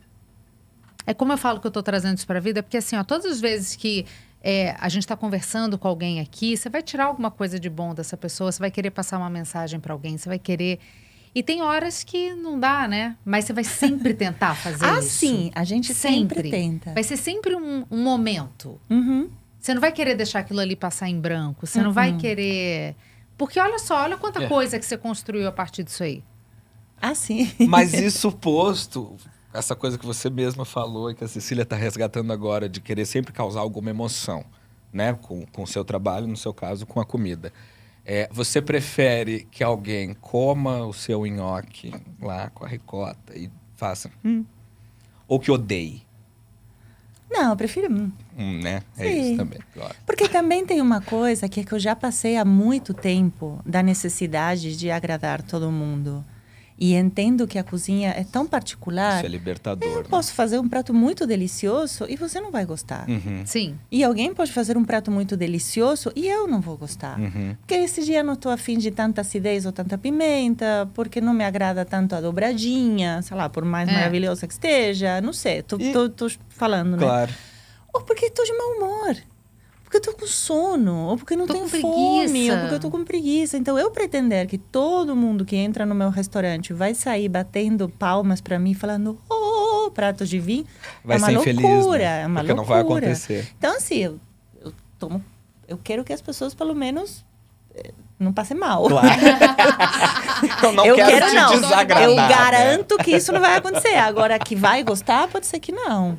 Pois aí, Paula, e na hora de julgar, então? Porque você foi jurada Ai, do Masterchef. Quantas Que temporadas? Seis anos. Seis doze, anos. doze temporadas, eu Ai, acho. Que coisa coisa, pra difícil. caramba. Num dia em que a Paola tá de mau humor, e além de estar tá de mau humor, tem que comer uma dobradinha, que é uma Que coisa que ela não gosta. Ah, e aí saem as coisas que saíram, né? Mas pro programa era bom. Cara, Paola, eu acho que deve ser tão difícil. Julgar o outro é dificilíssimo. Poxa. Eu demorei muito para entender que eu demorei pelo menos uns dois anos. Os dois primeiros anos do programa para mim foram muito difíceis. Por que que eu tô fazendo isso? E depois quando eu entendi, primeiro acho que o que mais me ajudou foi entender que era um programa de TV. Uhum. Tá. Certo. Então tinha entertainment. Sim. aí. Sim. Não que não fosse verdadeiro, mas tinha a dose de entretenimento. A Ana Claro. Paula me ajudou muito nisso. Ana Paula foi brilhante, me ajudou muito nisso. Segundo, é, então, primeiro entender que tinha entretenimento. Segundo, entender que essas pessoas que tinham escolhido estar lá. Uhum. É verdade. Ninguém tinha ido julgá-las na, na cozinha de caça, né? Claro. Elas tinham É. escolhido estarem nesse lugar. Bom ponto. Estarem Nunca parei prova, pra né? pensar É nisso. É. A, Tira a- um pouco do seu peso. É. A terceira é que é, eu entendi que era muito importante para o programa que eu fosse muito correta nesses julgamentos, mas eu estava julgando a comida. Aham. E, e como eu já tinha aprendido, para mim, que se alguém julgasse meu prato, não necessariamente estava me julgando, Tá. para mim ficou mais fácil. É porque quando a gente assiste em casa, seja isso, É. seja um The Voice, seja enfim, vem sempre aquele histórico da pessoa e depois vem a pessoa Sim. apresentar a comida. Aí você já sabe que a pessoa perdeu a mulher, que a pessoa perdeu o filho. Aí você- quando a gente vê vocês jog- julgando a comida, você fala assim: não, não diz não! não diz, tadinho! É, é, é. Isso- Isso é parte do reality, né? Sim. Isso é parte do entretenimento. É que na vida real, no programa, eu não via isso. A gente É vê a isso. pessoa na tua Sim, frente. Claro. Uhum. E, e, e não teve em nenhum momento nenhuma pessoa na minha frente que eu tenha maltratado, por Sim. exemplo. O que tem depois é um programa agitado, com Os música, com cortes. um corte, com uma cara, com uma. É isso. Os né? memes são a, a construção, né? A construção de uma emoção. Sim. Lá em casa a gente imita muito, faz muita piada. Aquele horroroso, me faz mal, Eu, tenebroso. eu não tinha noção. Eu não tinha noção, porque eu não assistia o programa, porque o programa passava tarde. Sim. Então, eu gravava, mas Uhum. uma coisa é gravar e a outra é ver. Claro. Eu fui ver, fui rever o programa, eu acho que o ano passado. Eu não tinha noção de como eu era boa fazendo esse personagem. Que delícia. eu fiquei me divertindo, falar, nossa senhora, olha, eu... e tinha um sotaque muito mais duro, É. muito mais Marcado. duro. Sim, sim. Foi muito divertido ter feito. Então vou aproveitar Eu guardo com muito aqui, carinho. Só deixa Vai, eu fazer uma vai. pergunta sobre Óbvio. o Masterchef, que é uma curiosidade minha, eu acho que é um segredo. Quando vocês vão provar os pratos, a gente repara que as bancadas estão todas limpas. Limpinhas, as cozinhas, sim. cozinha. Então, assim, imagino que passou um tempo até a hora de provar. Isso não prejudica alguns Eu vou e falar ajuda porque já outros? falaram. Eu vou falar porque já ouvi umas três ou quatro pessoas falando. Tá. Porque, na teoria, é segredo do programa. Ah, tá. Mas como eu já ouvi muitas pessoas falando, vou contar. Os participantes têm que cozinhar, eles têm no tempo que eles têm, que é exatamente o tempo que vocês vêm em casa. Quando fala, a prova tem uma hora. Tem, de É uma fato, hora. uma hora. A prova tem 45 minutos. Tem 45 minutos, isso não, não se muda. Só que no, no lugar de eles fazerem um prato, eles fazem dois. Eles têm que montar dois pratos iguais. Na hora que a prova acaba, se coloca uma cloche em um Uhum. dos pratos, que, que fica na bancada. Certo. Todos os participantes saem e o outro prato vai para uma sala do lado da bancada dos jurados que vocês veem, onde a gente senta e come o prato quente. Ah. Os participantes saem da sala, a equipe de culinaristas limpa tudo. Uhum. Nós experimentamos o prato quente, fazemos os comentários, avaliamos, vamos e voltamos no mesmo prato várias vezes para tirar uma dúvida. E se faz uma pausa de uma hora, onde a equipe almoça, Uhum. todo mundo almoça. Geralmente eu não almoçava porque eu já tinha comido todos, Todos os os pratos. E aí a gente volta e faz a avaliação que vocês veem em câmera. Com esse segundo prato, Ah. Muitas vezes frio, mas quando a gente achava que era necessário que o prato estivesse quente, tinha um micro-ondas do lado que dava Ah. para aquecer. Então a gente tinha duas avaliações, a primeira e a segunda. Então vocês Entendi. comiam fresquinho, na real. Sim. Claro. Isso, a encenação só. É o nosso segundo isso ou aquilo. Desculpa, já Tudo te bem. peço. Mas. Jacão ou fogaça? Não, impossível. Impossível, porque para mim é jacan e fogaça. Ah, que amor! É assim, eu amo eles. Vocês e- ficaram amigos? A gente. Amigos é uma palavra muito. muito Pra mim tem muito valor, Sim. né? Porque eu tenho poucos amigos. Amigos, que são os Uhum, amigos que uhum. você vê mesmo quando você não tem tempo. Sim. Eu não vejo muito eles, porque agora cada um tá nas suas loucuras, Claro. né? Sim. Mas a gente se dava muito, Muito bem. bem. Nós quatro, a Ana, Jacan. Fugaça e eu. Foram seis anos onde a gente estava assim, junto todo santo dia e se dava bem, se divertia e brigava de boa e, e discordava de boa e se pedia desculpas, falava você tinha razão que estava errada ou Aham. vice-versa. Foi a gente virou uma familhona assim. E os sustos do Fogaça? Nossa senhora. Mas ele me dava, ele conseguia me assustar. Os vídeos são maravilhosos. São maravilhosos. Eu me assustava muito. Porque às vezes é isso, né? A gente gravava um programa, eram duas diárias de oito, nove horas. Caramba. Nossa, é muito tempo, gente. Então, às vezes, durante a prova, tinha, sei lá, 20, 25 minutos que a gente ficava assim, em silêncio no palco. E, de repente, ele vinha e me dava um susto e eu assustava. a minha filha tira sarro de mim, porque eu me assusto fácil. A gente tá assistindo um filme e, de repente, eu faço... E não é nada, sabe? Tipo, abriu a porta. e eu sou meio assim. Então. Intensa! É, eu, eu fico assim, muito dentro da coisa. Então, às vezes, eu tava vendo que a menina tava fazendo lá com liquidificador na receita e de repente eu falei assim, "Bu!" E eu... Porque me tirou do lugar onde eu tava. Tem a pergunta do Pedro Tem a também. pergunta do Pedro. Deixa eu botar aqui, que é o nosso outro integra- integrante rivonístico. Vamos lá. Oi, Paola, tudo bom? Oi, Pedro. Qual é o pedaço de conhecimento que você queria ter tido quando você estava abrindo o restaurante pela primeira vez? E eu tenho uma segunda pergunta também, que é da minha noiva. Ela faz aniversário no mesmo dia que você. E de uma escorpiana para outra, ela queria saber qual é a sua opinião sobre as, adapta- as adaptações brasileiras de estrogonofe, cachorro quente, churrasco argentino. Quem faz melhor e por que, que é o Brasil? Beijo. Ele já respondeu Enviesado. tudo. Pronto, tá tudo respondido. A, a primeira é que informação eu gostaria É. de ter tido Quando você começou. quando eu comecei, quando eu abri Quando o primeiro abriu o restaurante. primeiro. Que era o Júlia, né? ou Júlia Cocina. Eu acho que. hum,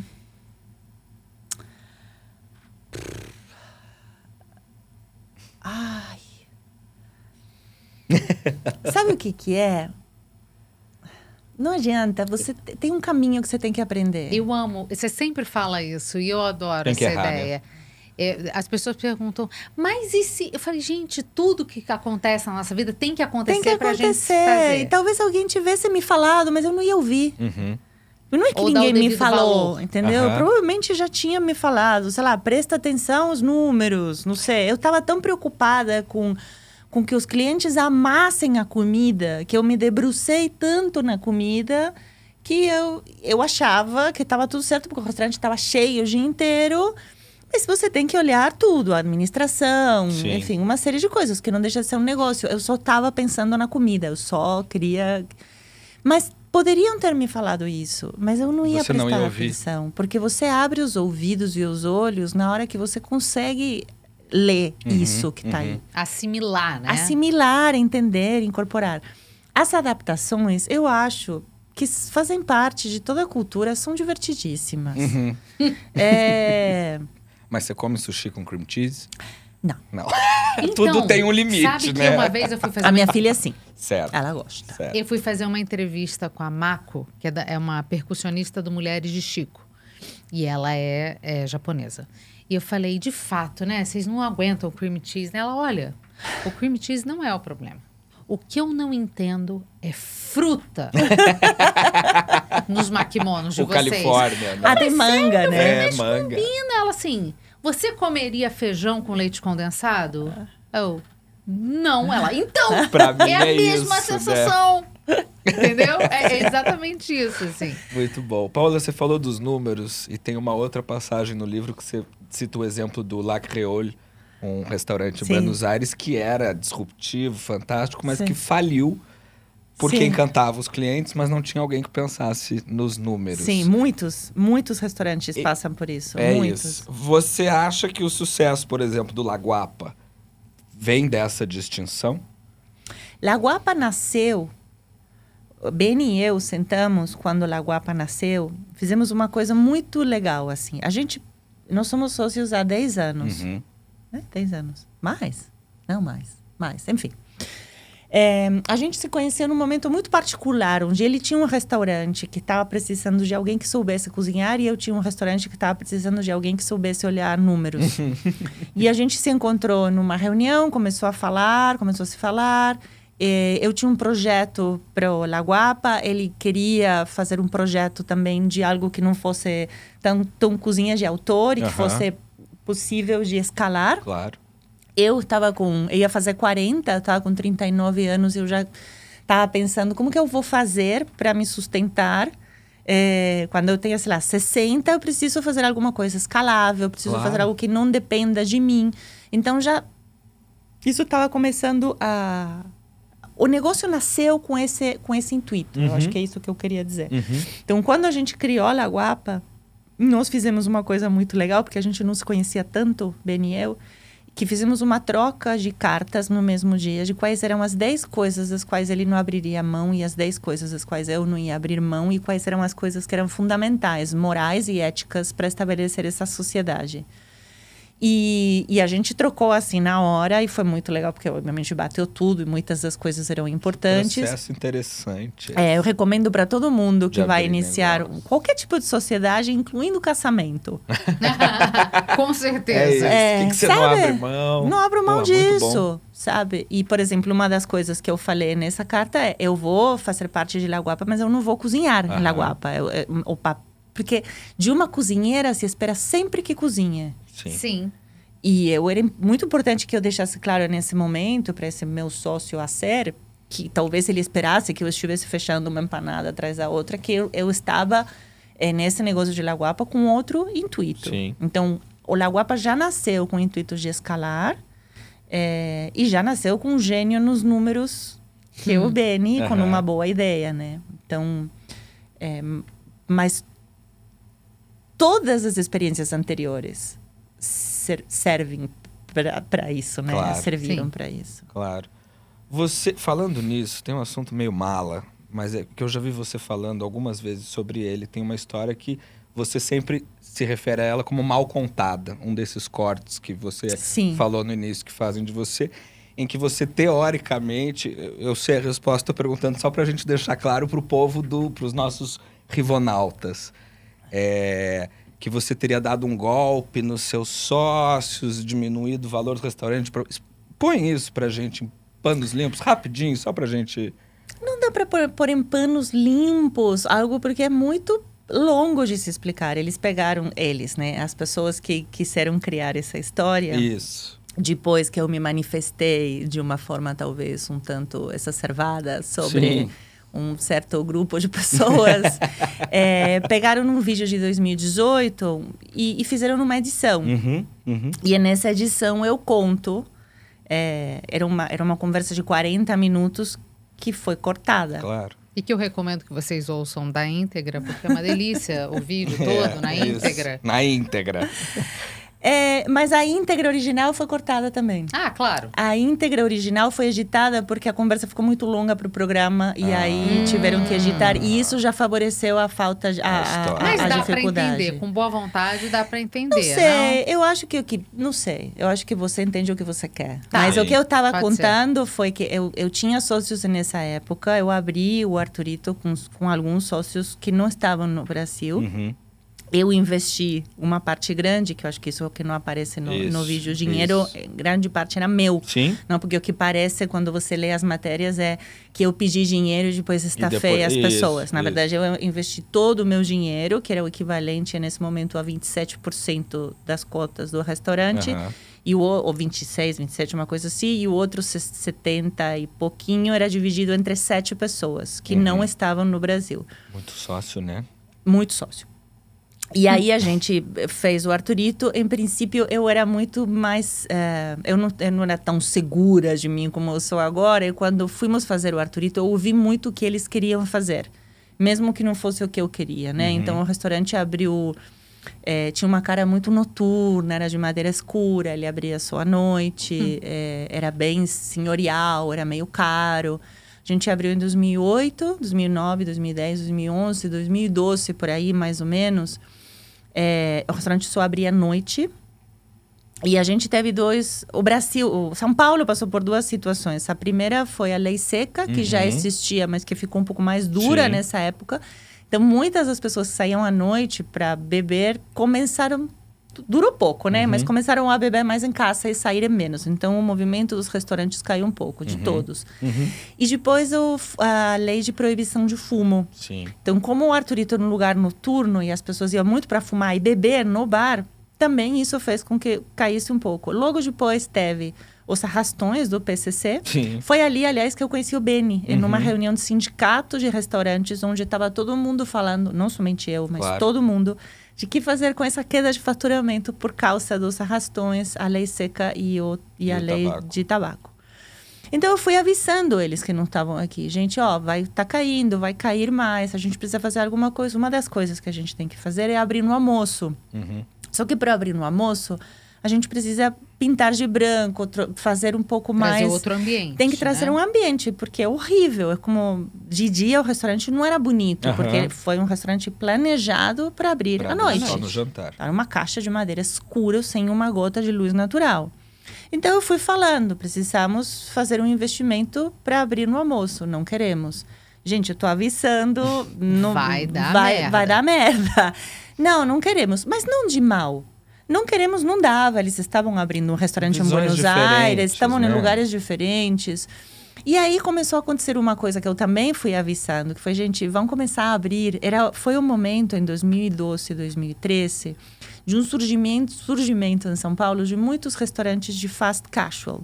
Eram lugares com cozinheiros jovens, mais jovens do que eu, onde não se importava tanto ah, se o lugar era super bonito, se a cadeira era muito confortável, se o talher era perfeito. Às vezes era talher de plástico, um prato de latão, mas era o chefe de cozinha cozinhando uma comida deliciosa com um preço muito mais baixo.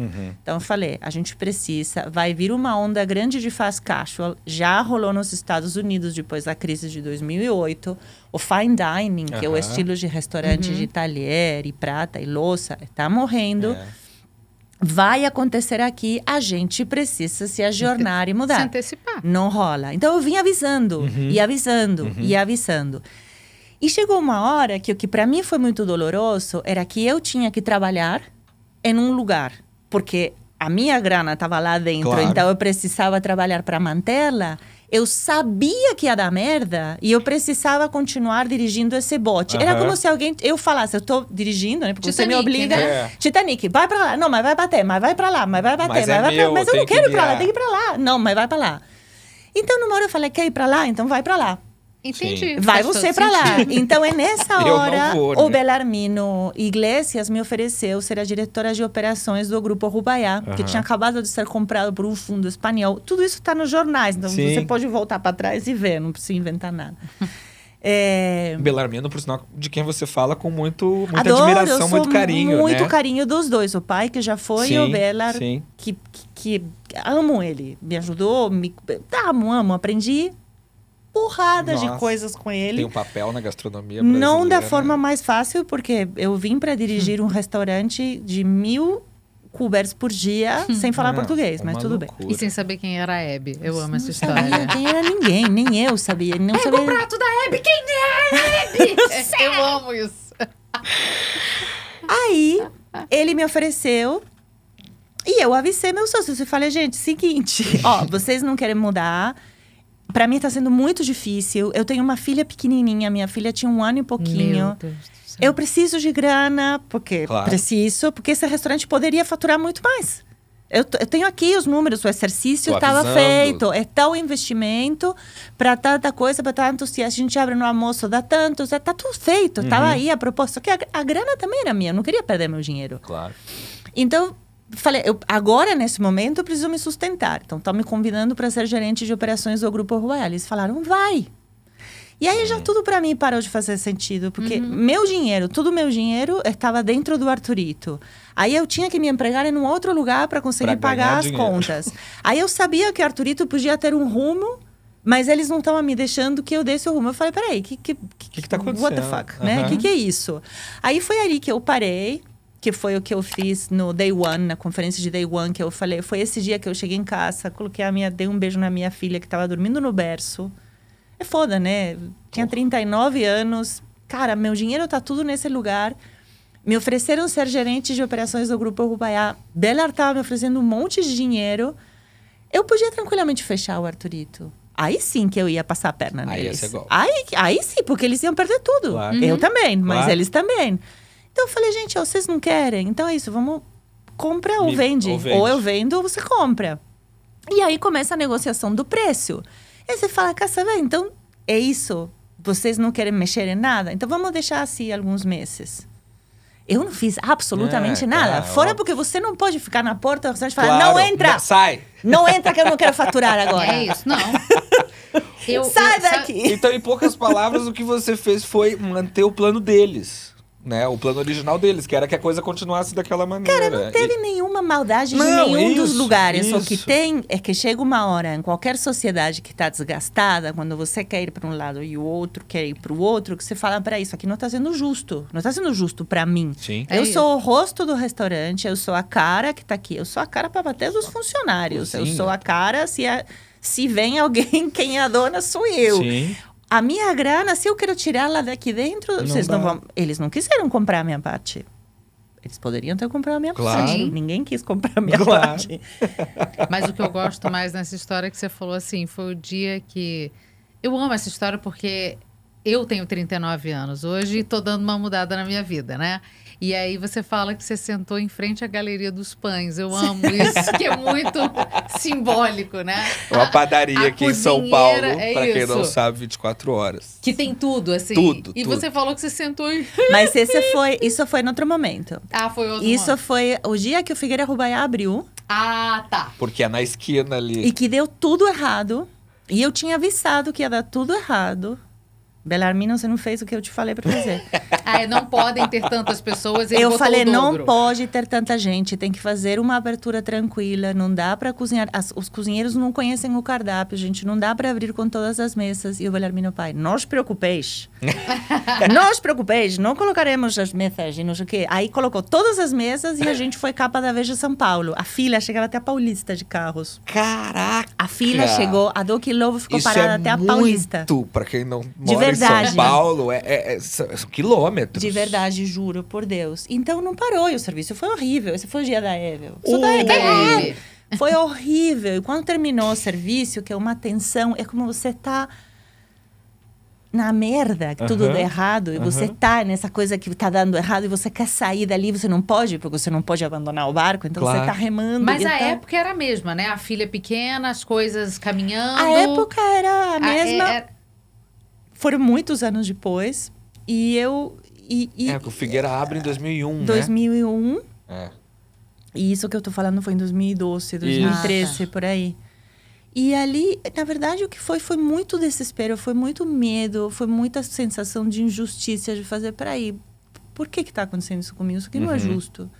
Eu, eu tô tendo a visão, eu quero levar eles juntos, eu tô falando a gente... E, de fato, eu consegui. Sim. Ou seja, eu, rever, eu reverti completamente a situação. Claro. Tudo. Eu, eu comprei, Sim. eu é, Fez as não mudanças tinha que- dinheiro para fazer as mudanças porque acabou com, a, com o dinheiro que eu dei para eles. Então arranquei, fui de madrugada com a Francesca no carrinho, bebezita. Isso. Arranquei todas as madeiras escuras da parede, comprei uns baldes de tinta branca, pintei tudo de branco. Isso depois de pegar 2 milhões emprestados, Não, né? um, um milhão e um milhão e alguma coisa foi o valor que foi estabelecido. Agora Bom, não vou é lembrar, mas foram É um 10 anos, Pô, 10 anos para pagar.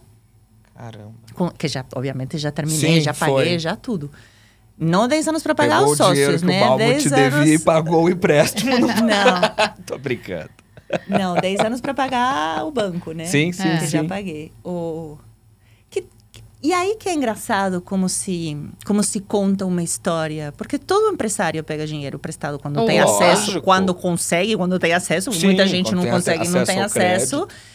Para pagar, mas quando se transforma a história, ela se endividou. Ah. E parece que eu tô, assim, pedindo Ah, esmola é. na esquina, Você sabe? é uma mulher estrangeira, né? Acho que essas coisas elas acabam E impactando que um peita pouco os na, outros. na leitura das pessoas. Não, não, é, não só na leitura, é, é, é na forma de querer contar a história, né? Sim. Não é só a leitura, né? Pura e simplesmente. Sim. É É, transformar a história. Claro.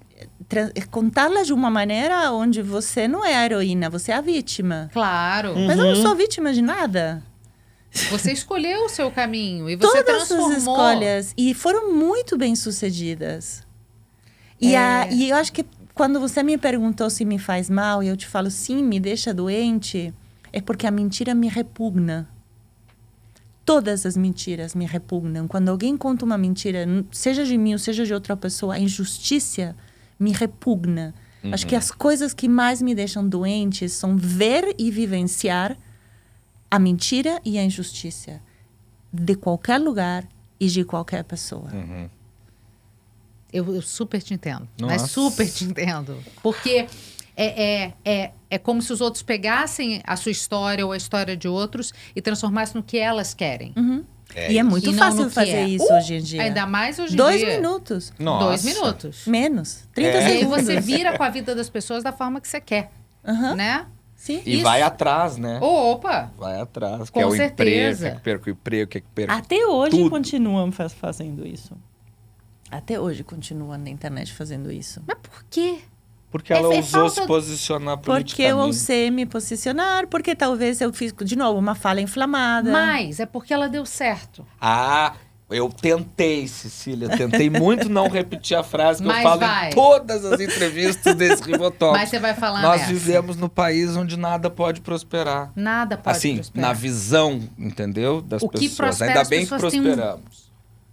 Tem um... Mas incomoda, incomoda muito. Pode Porque ser. é isso, você contar uma história como essa, sob uma lente de vítima e não de guerreira. Ah, mas que o vitimismo é super acolhido nesse país. É, É é isso. isso. Super, É, mas super é acolhido. exatamente isso. Quanto mais sofrido você for, mais legal é, né? Falando em sofrimento, isso ou aquilo. Ovo de bife ou picanha? Uf.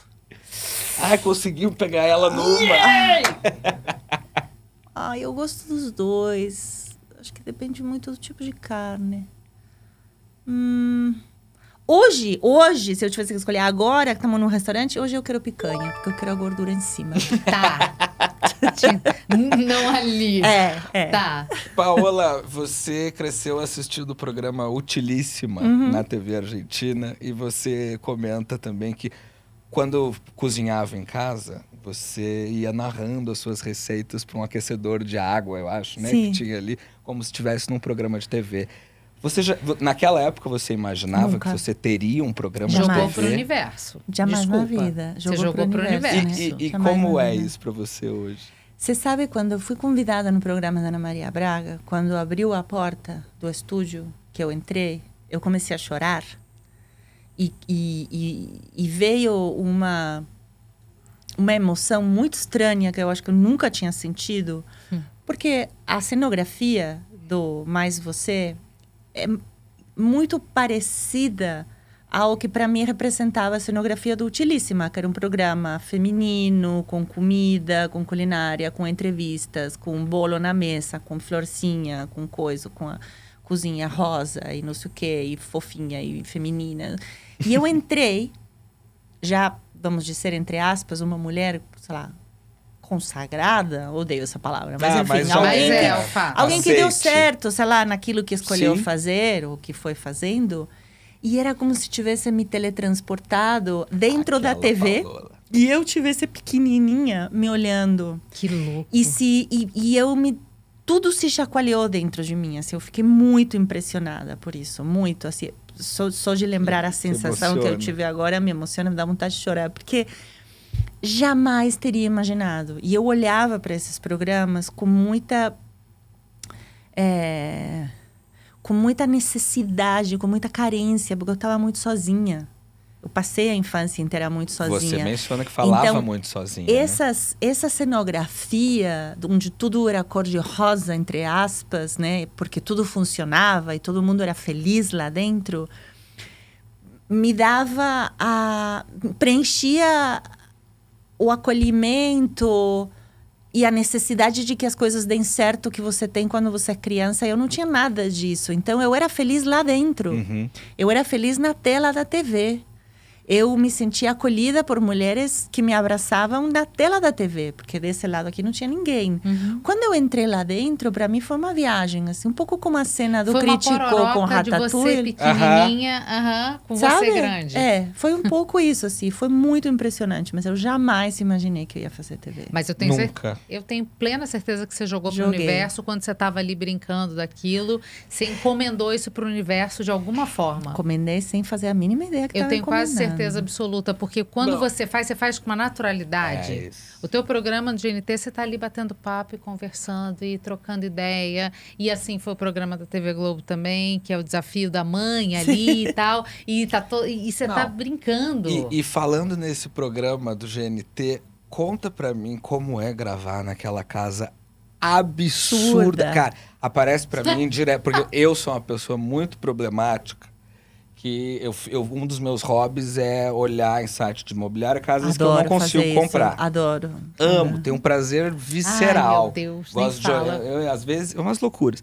E aquela casa tá à venda. Não, mas ninguém consegue comprar. Porque é essas 15 milhões de reais. Pra quem não sabe, o programa da Paula é gravado na única casa em São Paulo projetada por ninguém mais, ninguém menos que Oscar Niemeyer, Tá. ali em Alto de Pinheiros. Está à venda por 15 milhões, porque eu recebi esse anúncio. então, patrocinadores do Rivotox, do Rivonews, se vocês quiserem ajudar nesse sonho. Mas, sério, aquilo ali é um pedaço da história. Sim, é incrível. E meu camarim era na, na suíte principal. Que máximo! aí. o banheiro tem uma banheira assim que desce. É maravilhoso, assim. Maravilhoso, maravilhoso. A alma foi tudo inteiro uma viagem, assim. Foi como, de repente, o que que tá acontecendo? Como assim? Como assim E eu... você escolheu todas Sou as eu. pessoas ali ou não? Ou foi um trabalho também de produção? Não, teve um de- trabalho de produção, mas eu, mas eu tive a liberdade de, de escolher também, de falar assim, não, não me representa, Tá. não, não entendo tanto. Não... Mas para mim foi. Acho que até agora eu não consigo falar o que, o que significou. Porque era tudo muito surreal, né? Primeiro, como assim eu vou entrevistar a Fátima Bernardes? Como assim eu vou Mas entrevistar eu o Bial? que você falou. É, teve um momento que você olhou e falou: também não vou entrevistar porque eu não sei entrevistar. Não eu sei. vou conversar eu com vou perguntar, eu vou ser eu. Porque ninguém pode ser eu. Sim. Sim. Sou eu, posso Sim. ser eu. Sim. Agora, eu tentar ser um monte de apresentadores, posso fazer um monte de esforço, vai ficar uma merda. Agora, ser eu é a única coisa que eu posso fazer bem feita. Então, vou fazer essa. Para mim foi muito legal. Eu aprendi algo muito bom nessa, nessa prévia antes do Alma, quando eu fiquei morrendo de medo. Eu aprendi uma coisa que me, eu adorei aprender, assim, me sinto muito orgulhosa de mim mesma. Que foi, no, eu, eu tava sem ar, morrendo de medo. E numa hora eu falei, tá bom, para. Bota um nome a esse medo. Você tem medo do quê? Porque não pode ter medo. Ai, É. tenho medo. É. Mas você tem medo do quê? Define o medo. Aí eu consegui definir o medo. Então, eu tenho medo de, eh, de não fazer uma... De não, de não conseguir ser uma personagem interessante na hora de entrevistar. Eh, de ficar pequena do lado dos entrevistadores, de não ter o talento da entrevista. E quando eu comecei a ler tudo isso, eu falei, claro, mas é que você não tem que entrevistar. Sim. Sim. Você tem que ser Paola. É isso. Você sabe ser Paola. Então eu aprendi a descreve o medo, então. Descreve o medo, porque se você descreve o medo, você tem muitas Você mais por ferramentas. É própria? isso que eu ia perguntar agora. Foi sozinho ou foi com o analista? Não, foi sozinha. Caramba. Isso foi assim, ficha que caiu aos 50 anos. Só demorou 50 anos, mas caiu. Caiu. Mas foi muito bom, porque agora, cada vez que acontece comigo, eu falo, tá, mas então é medo do quê? Uhum. E aí você consegue agir. Porque senão é uma coisa geral zona. Isso. Aí você não faz é nada. uma massa, forma que te. É, que te esmaga, porque Sim. você não tem para onde, não, você não tem como agir se você não sabe o que, que é que está acontecendo. Então, para mim, o alma foi isso. Foi, então, vai lá, entrevista todas as... Entrevista o Porchat. Entrevista os melhores entrevistadores do Brasil. Vai lá. Sim. você. Aham. Teve um pouco de síndrome de impostora. Claro. Como assim? Você tem síndrome de impostora? Mas você é Paola Carrossela. Precisamente. Precisamente. tipo, como assim eu? Mas, gente, é muito doido, né? É muito É muito doido. doido porque a gente não, não vislumbra uma coisa dessa. Tenho. São anos na frente da câmera. São anos lidando com as pessoas. Cara. São anos fazendo muitas coisas. Você já fez um outro programa de televisão, então não passa pela nossa cabeça que o Alma seria um problema. É que é completamente, era completamente diferente. É, mas né? entende que no lato senso, pra quem tá olhando de fora. fez TV. Ah, A Paola sim. da TV. Bom, imagino que o GNT tenha olhado da mesma maneira, que senão não teriam feito não essa aposta né? tão enorme e generosa que fizeram comigo e me trataram extremamente bem, como se eu fosse assim, assim, foram, assim eu só tenho a agradecer, realmente a GNT só tenho para agradecer, Demais. só tenho que agradecer. Uhum. É, mas para mim foi uma bela chacoalhada, assim, de Que opa, consigo fazer tudo isso. não, e você levou uns personagens assim pesados, né? Pesadíssimos. É, foi desde, sei lá, Linda Quebrada até Zico. Não, Exato. é. Nossa. Sim, todos. A Fátima, a Pequena Loa, a Débora Seco. Não tava tocando um som no- no- ontem no Instagram com o Pericles? Sim, É. Péricles. É... Não, gente, Ah. maravilhoso. Um monte de gente Para. maravilhosa. E... Fa- Fal-. Falta alguma coisa na televisão? Pra você? Ai, sempre vai faltar, porque eu falo sim, né? Eu não sei dizer não. Eu Ai, eu não. adoro desafios, eu me divirto muito. E você se encontrou na, na comunicação porque você é uma cozinheira. Mas você é uma cozinheira que se tornou uma apresentadora, Uma uma, uma comunicadora. comunicadora. Ou você nem sentia, eu senti que ela ficou surpresa. Não, não, assim. não, não, não. Eu, eu, eu, eu sempre quero responder o mais. é, Eu fico encantada com esse seu cuidado com as palavras. É. Em todas as entrevistas. mas é que eu quero responder Faltou o mais pra você, fiel. né? Nossa! Ela, exatamente, faltou pra mim. Mas é que a Paola, toda vez que ela vai responder, ela para e ela pensa. Sim, é bonito. Eu quero ser fiel, eu quero dar as palavras mais fiéis que representem esse sentimento. Eu, eu queria, eu acho que ainda o papel, a cadeira, o microfone e o canto que melhor eh, que, que me deixa mais confortável para comunicar, acho que ainda não apareceu. Tá. Eu acho que tem ainda um papel que eu não sei qual é, um lugar que eu não sei exatamente como vai ser, onde eu vou conseguir me soltar muito mais como comunicadora. Que legal. É, preciso descobrir onde ele está. É, eu acho que o Alma trouxe várias pinceladas disso. Mas eu quero muito, eu queria muito que em algum momento alguém se anime 100% Eu? Tô brincando. a, a me jogar em, uma, em um papel de comunicadora que não envolva necessariamente estar cozinhando. Certo. Que aí sim vai ser o Aí desafio eu- maior. Claro. É, porque aí você tá longe Despida, do, do despida ledo, do, do elo. do que-. Sim. Isso. E daquilo que te consagrou, por mais que você não tenha, não goste da, da Não, é, expressão. não é que mas não isso. gosto, eu Não, gosto. é que entendo, eu acho que às entendo. vezes parece que, ai, me consagrei. Sim, não você falando É. pode ficar Sim. Porque até no YouTube ainda tá atrelada a comida, todas as formas de comunicação que você faz ainda estão atreladas, porque as pessoas, teoricamente, estão esperando isso de você, óbvio, Uhum. né? Seria internet? Seria televisão? Não Seria faço rádio? ideia, não sei, talvez nem vai acontecer. Aham. Mas... Mas... você não sente que, que, que achou o espaço aquele que eu fui Paola sem trava nenhuma, sem amarra. Não, É eu acho que não, eu acho que Certo. não, que ainda, que ainda tem, tem chão para acontecer, assim, Paola, você se sente mais brasileira, mais argentina ou mais italiana? mais brasileira. Mais brasileira? Sim. E você já falou que ser brasileiro é uma coisa muito difícil, né? Assim, só o brasileiro entende o que é ser brasileiro. Eu gostei desse negócio que você falou. Eu acho que sim. Porque é eu aquele- acho que nem o brasileiro às vezes entende o que é o outro brasileiro. Não, porque a gente é muito diferente. Isso. O sul não tem nada a ver com o nordeste. Então, Então, acho que o que eu quis dizer é que não existe um brasileiro. É o ser brasileiro de uma região. Sim, existem muitos brasileiros. Isso. Sim, e, e é bem complexo. Nesse caso, você é o quê? você é paulista? Paulista. Eu Claro, acho que eu senão sou ela paulista. era Argentina do Norte, né? É. Minha terra. Sou bem paulista. eu Argentina do Eu chamo o Rio Grande do Sul de Argentina do Norte.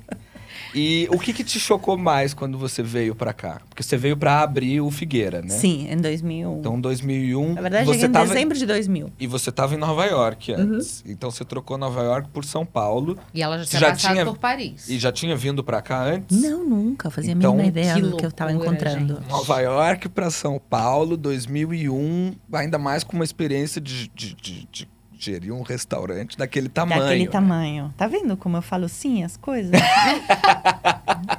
que bom, né? É. que mais me impactou? É, tipo, que você achou Na hora mais que você chegou no diferente, Brasil, você falou, ou, ou estranho, bom, ruim, tanto faz. Eu, eu, eu acho. Bom, eu tinha morado em Buenos Aires, eu tinha morado em Mendoza, eu tinha morado no Uruguai, é, Nova York, Paris. pouquinho Paris, alguns meses em Paris, mais Nova York e só, né? Uhum, Esses lugares, assim, uhum. esses lugares que eu tinha conhecido. Londres foi depois, né? É, Londres foi depois. Eu acho que eu- essas, todas essas cidades que eu mencionei, para mim, foram bem mais simples de decodificar rapidinho. sabe? Do que São Paulo. Ah, isso aqui está aqui, isso aqui é aqui, esse aqui é tal, esse aqui é X, esse aqui é Y, isso aqui é acima, isso aqui é embaixo, isso aqui é direita, isso aqui é esquerda. Tá bom. São Paulo, eu demorei. Uma loucura. Eu sigo sem entender. Eu É, aqui Não, nós um somos ano. três estrangeiros aqui em São É. Paulo. Eu demorei e uns é- belos 15 anos, mais ou menos, para entender. É, É uma loucura, né? é uma loucura, E- né? Mas é. Passa lá em casa. Quando? Onde? Aham. Como? Ah, eu vou te, te ligo. Ah, a gente, a gente combina. A gente combina o quê? Quando? Para de a gente vai se mentir. falando. Para de A gente mentir. vai se A falando. gente vai se Tem alguma falando. expressão que você ama muito, assim? Mas eu acho que eu entrei nessas também. É. A gente combina, vamos combinar. Claro. Não pode passar mais esse mês sem a gente se encontrar. É. Passa dois anos. Isso que ela veio pra São Paulo e não pro Rio de Pro Rio de Janeiro. Janeiro. No Rio de Janeiro. Tem o clássico do vai lá em casa, mas não passa o endereço. Me liga! Não tem telefone. Isso é o Rio de Janeiro. Me liga. Ai, ai. Expressão, não sei, tem muitas. Eu acho que a idiosincrasia brasileira ela é tão rica, Sim. tão É maravilhosa. bom, né?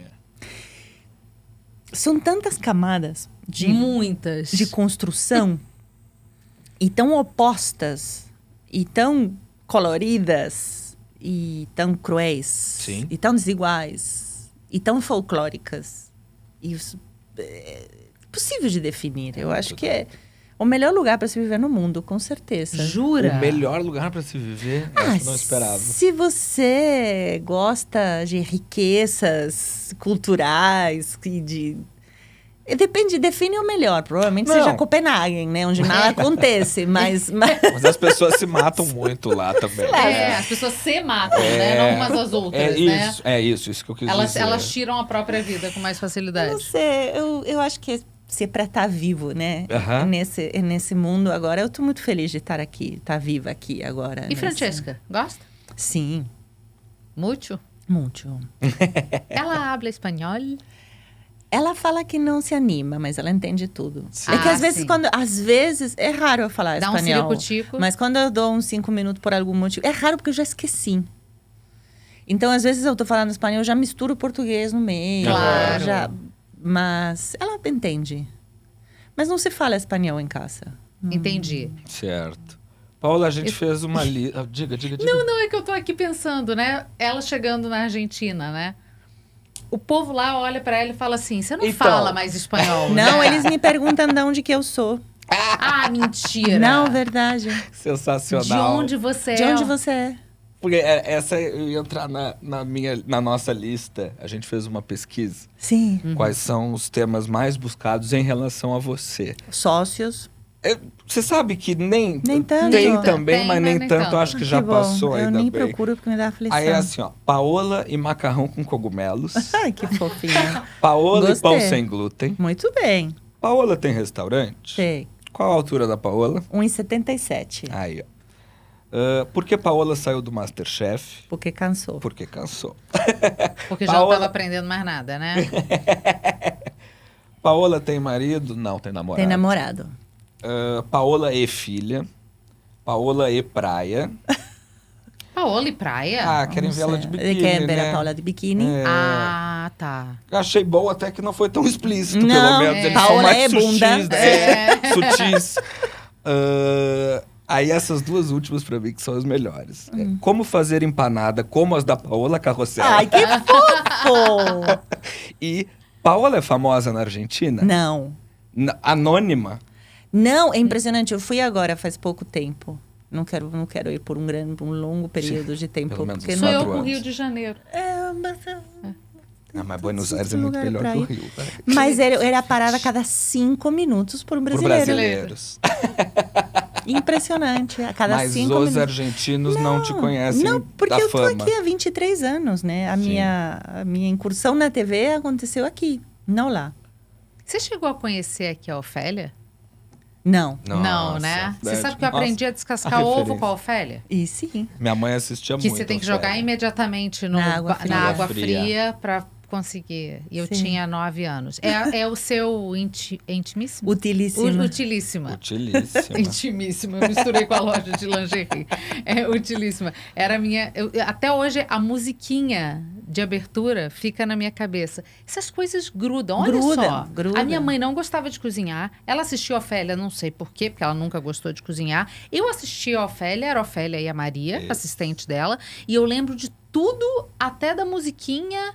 E a gente via aquilo como se fosse, é o que você falou, a extensão da nossa casa. Sim. Olha que delícia. É. que é. Sim, e entrava, né? É. E fa- com- eh, fazia parte do ambiente. Imaginar Esse é o poder da que, TV. que outras pessoas podem te ver hoje É como você via o Utilíssima te deixa como? Doida ou feliz? Não, é isso que. Quando às vezes eu não entendo o que. Por que, que as pessoas gostam de mim? Porque às vezes eu não entendo. Claro. Aí eu Não é falo, normal, ah, conheço que, alguém assim que também. bom.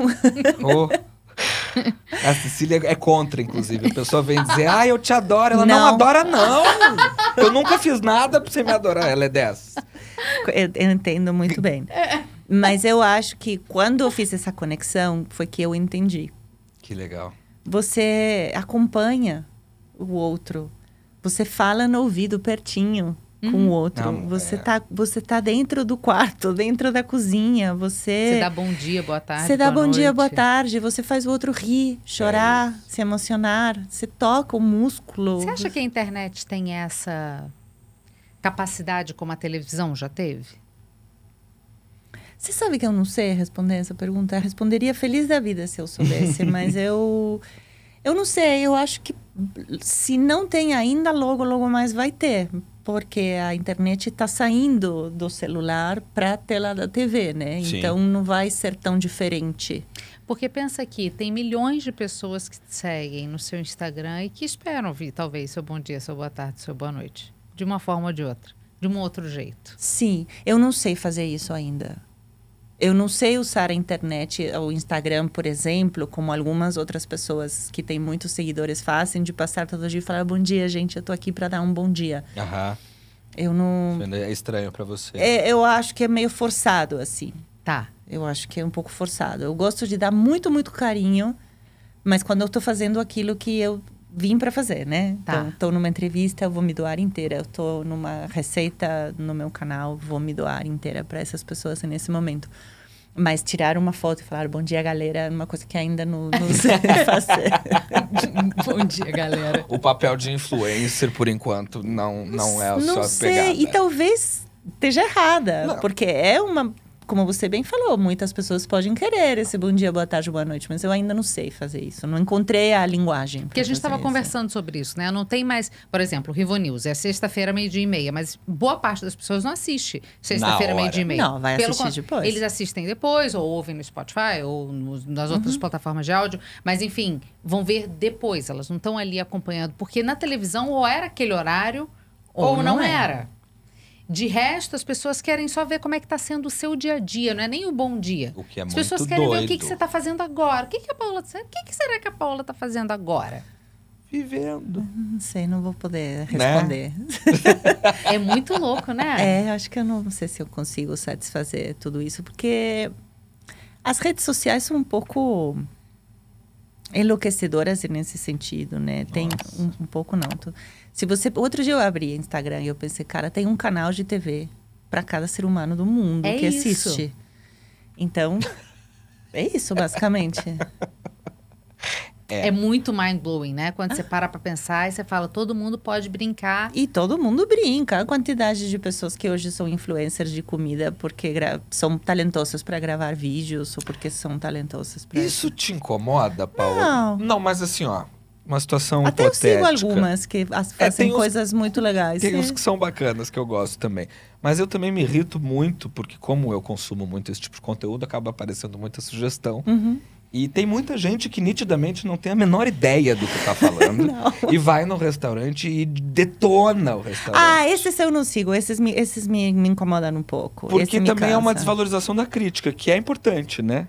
Ou a crítica já também não é tão importante assim. Não, eu adoro críticas boas, mas não sei mais quem faz uma crítica boa, honestamente. Jura? Não sei.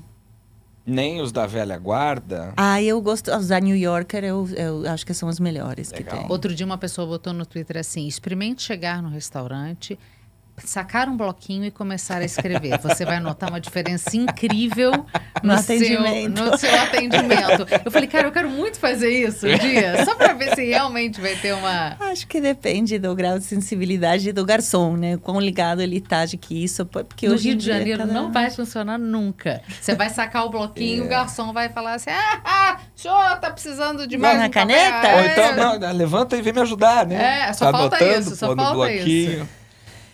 É, é.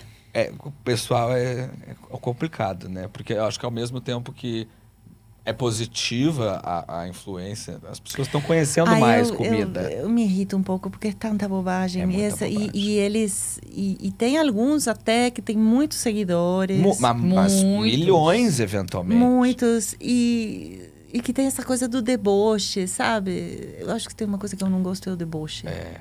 Esses dias apareceu pra mim um desses indicando um rodízio de japonês Michelin. Eu falei, não é possível. Tem alguma coisa Sério? errada, mas é claro que não era, né? Era uma- um marketing Sim, falso. Um clickbaitzinho. Não, o restaurante também diz que tem, mas não tem. não tem. E, e é isso, só que as pessoas ficam loucas. E elas comentam assim, uau, rodízio Michelin. Que é uma contradição nos próprios termos, né? Sim. Michelin. É uma contradição. é, Kant diria que é uma contradição em termos. E aí as pessoas estão indo nesses restaurantes. Tá se formando uma nova legião de seguidores Sim. por conta É. dessas pessoas. Sim. Eles vão. Mas não tem mais o que fazer, né? É uma guerra, como você falou, uma guerra também é uma guerra perdida, né? Você tem sim o que fazer. Você escolhe não, não seguir. Não seguir. Isso, é, é isso, isso. é isso. Mas eles vão chegar. É. Chega aí. Tenho só mais uma pergunta para Paola. Paola, você escreveu no livro que a Paola de 20 anos atrás não era de casar. Ah, é. A Paola de agora é? Oh, meu Deus. Eu juro que não foi seu namorado que pediu para perguntar. Defina casar. É, É juntar verdade. os trapinhos ou assinar um papel? Acho que assinar o papel, vai. Eu sou muito do compromisso. Certo. E eu tô comprometidíssima. Super, super comprometida. Falo, não posso falar muito mais agora, porque não posso dar spoiler. Claro. Opa! Mas, é, sim, sou muito de falar a verdade. Eu acho que a convivência, ela é bem complicada. E as pessoas têm que estar muito maduras e muito... Eu acho que tem que existir essa troca de papéis do que um espera da convivência com o outro. Uhum. É, porque a gente pode imaginar o casamento de muitas maneiras, mas depois o casamento vai ter né, a convivência, a vida cotidiana vai seguir o rumo que essas pessoas coloquem lá dentro. Então é preciso construir isso. Uhum. Preciso, não pode só deixar que aconteça. Isso precisa ser construído. Então o primeiro passo é escolher uma pessoa que queira construir um casamento. Não só que queira ser casado, Certo. que é diferente. diferença É. Brutal. substancial, Pra né? tudo. Sim. tudo. Obrigada. É. Eu que agradeço, foi um prazer a conversa. Foi, foi uma delícia, obrigada. E obrigada, Lato Senso. Obrigada não só pela entrevista, mas obrigada pelas coisas que você faz, pelas coisas que você fala, pela sua gentileza, Obrigada. pela forma direta de expor as coisas que você gosta, que você sente, sem rodeios. Eu acho que isso é um ativo, um Nossa. baita de um ativo para todo mundo. Muito obrigada. É obrigada. isso. E você falou sobre essa coisa de, de se imaginar como exemplo, né, para as pessoas. Eu queria fazer um personal statement aqui, dizer que eu tô hoje trabalhando com uma pessoa de quem eu era fã antes de conhecer, e entrevistando uma pessoa de quem Ah, eu sou fã e que agora que conheço, isso. sou mais ainda. Então, prazer enorme estar com vocês duas aqui hoje. Obrigada. Obrigada. Eu também te admiro muito. E a gente sente saudades. Mas é bom, você tá aqui, tem que mudar, é ótimo. É É, isso. ótimo, É é, isso. ótimo. Eu Eu não aprendendo sinto nada, aqui, não é sinto nada de aquilo? saudade, sinto nada de saudade. Tá ótimo, você tá aqui. Tá, eu te mando Bom dia. Não dia WhatsApp, Não precisa, precisa, não precisa. É só, é só entrar no Rivo News que tá Pronto. ali. Isso. Ah, tá. É isso aí. Sexta-feira a gente espera vocês, tá? Beijo. Beijo. Obrigada. Beijo, obrigada. Obrigada.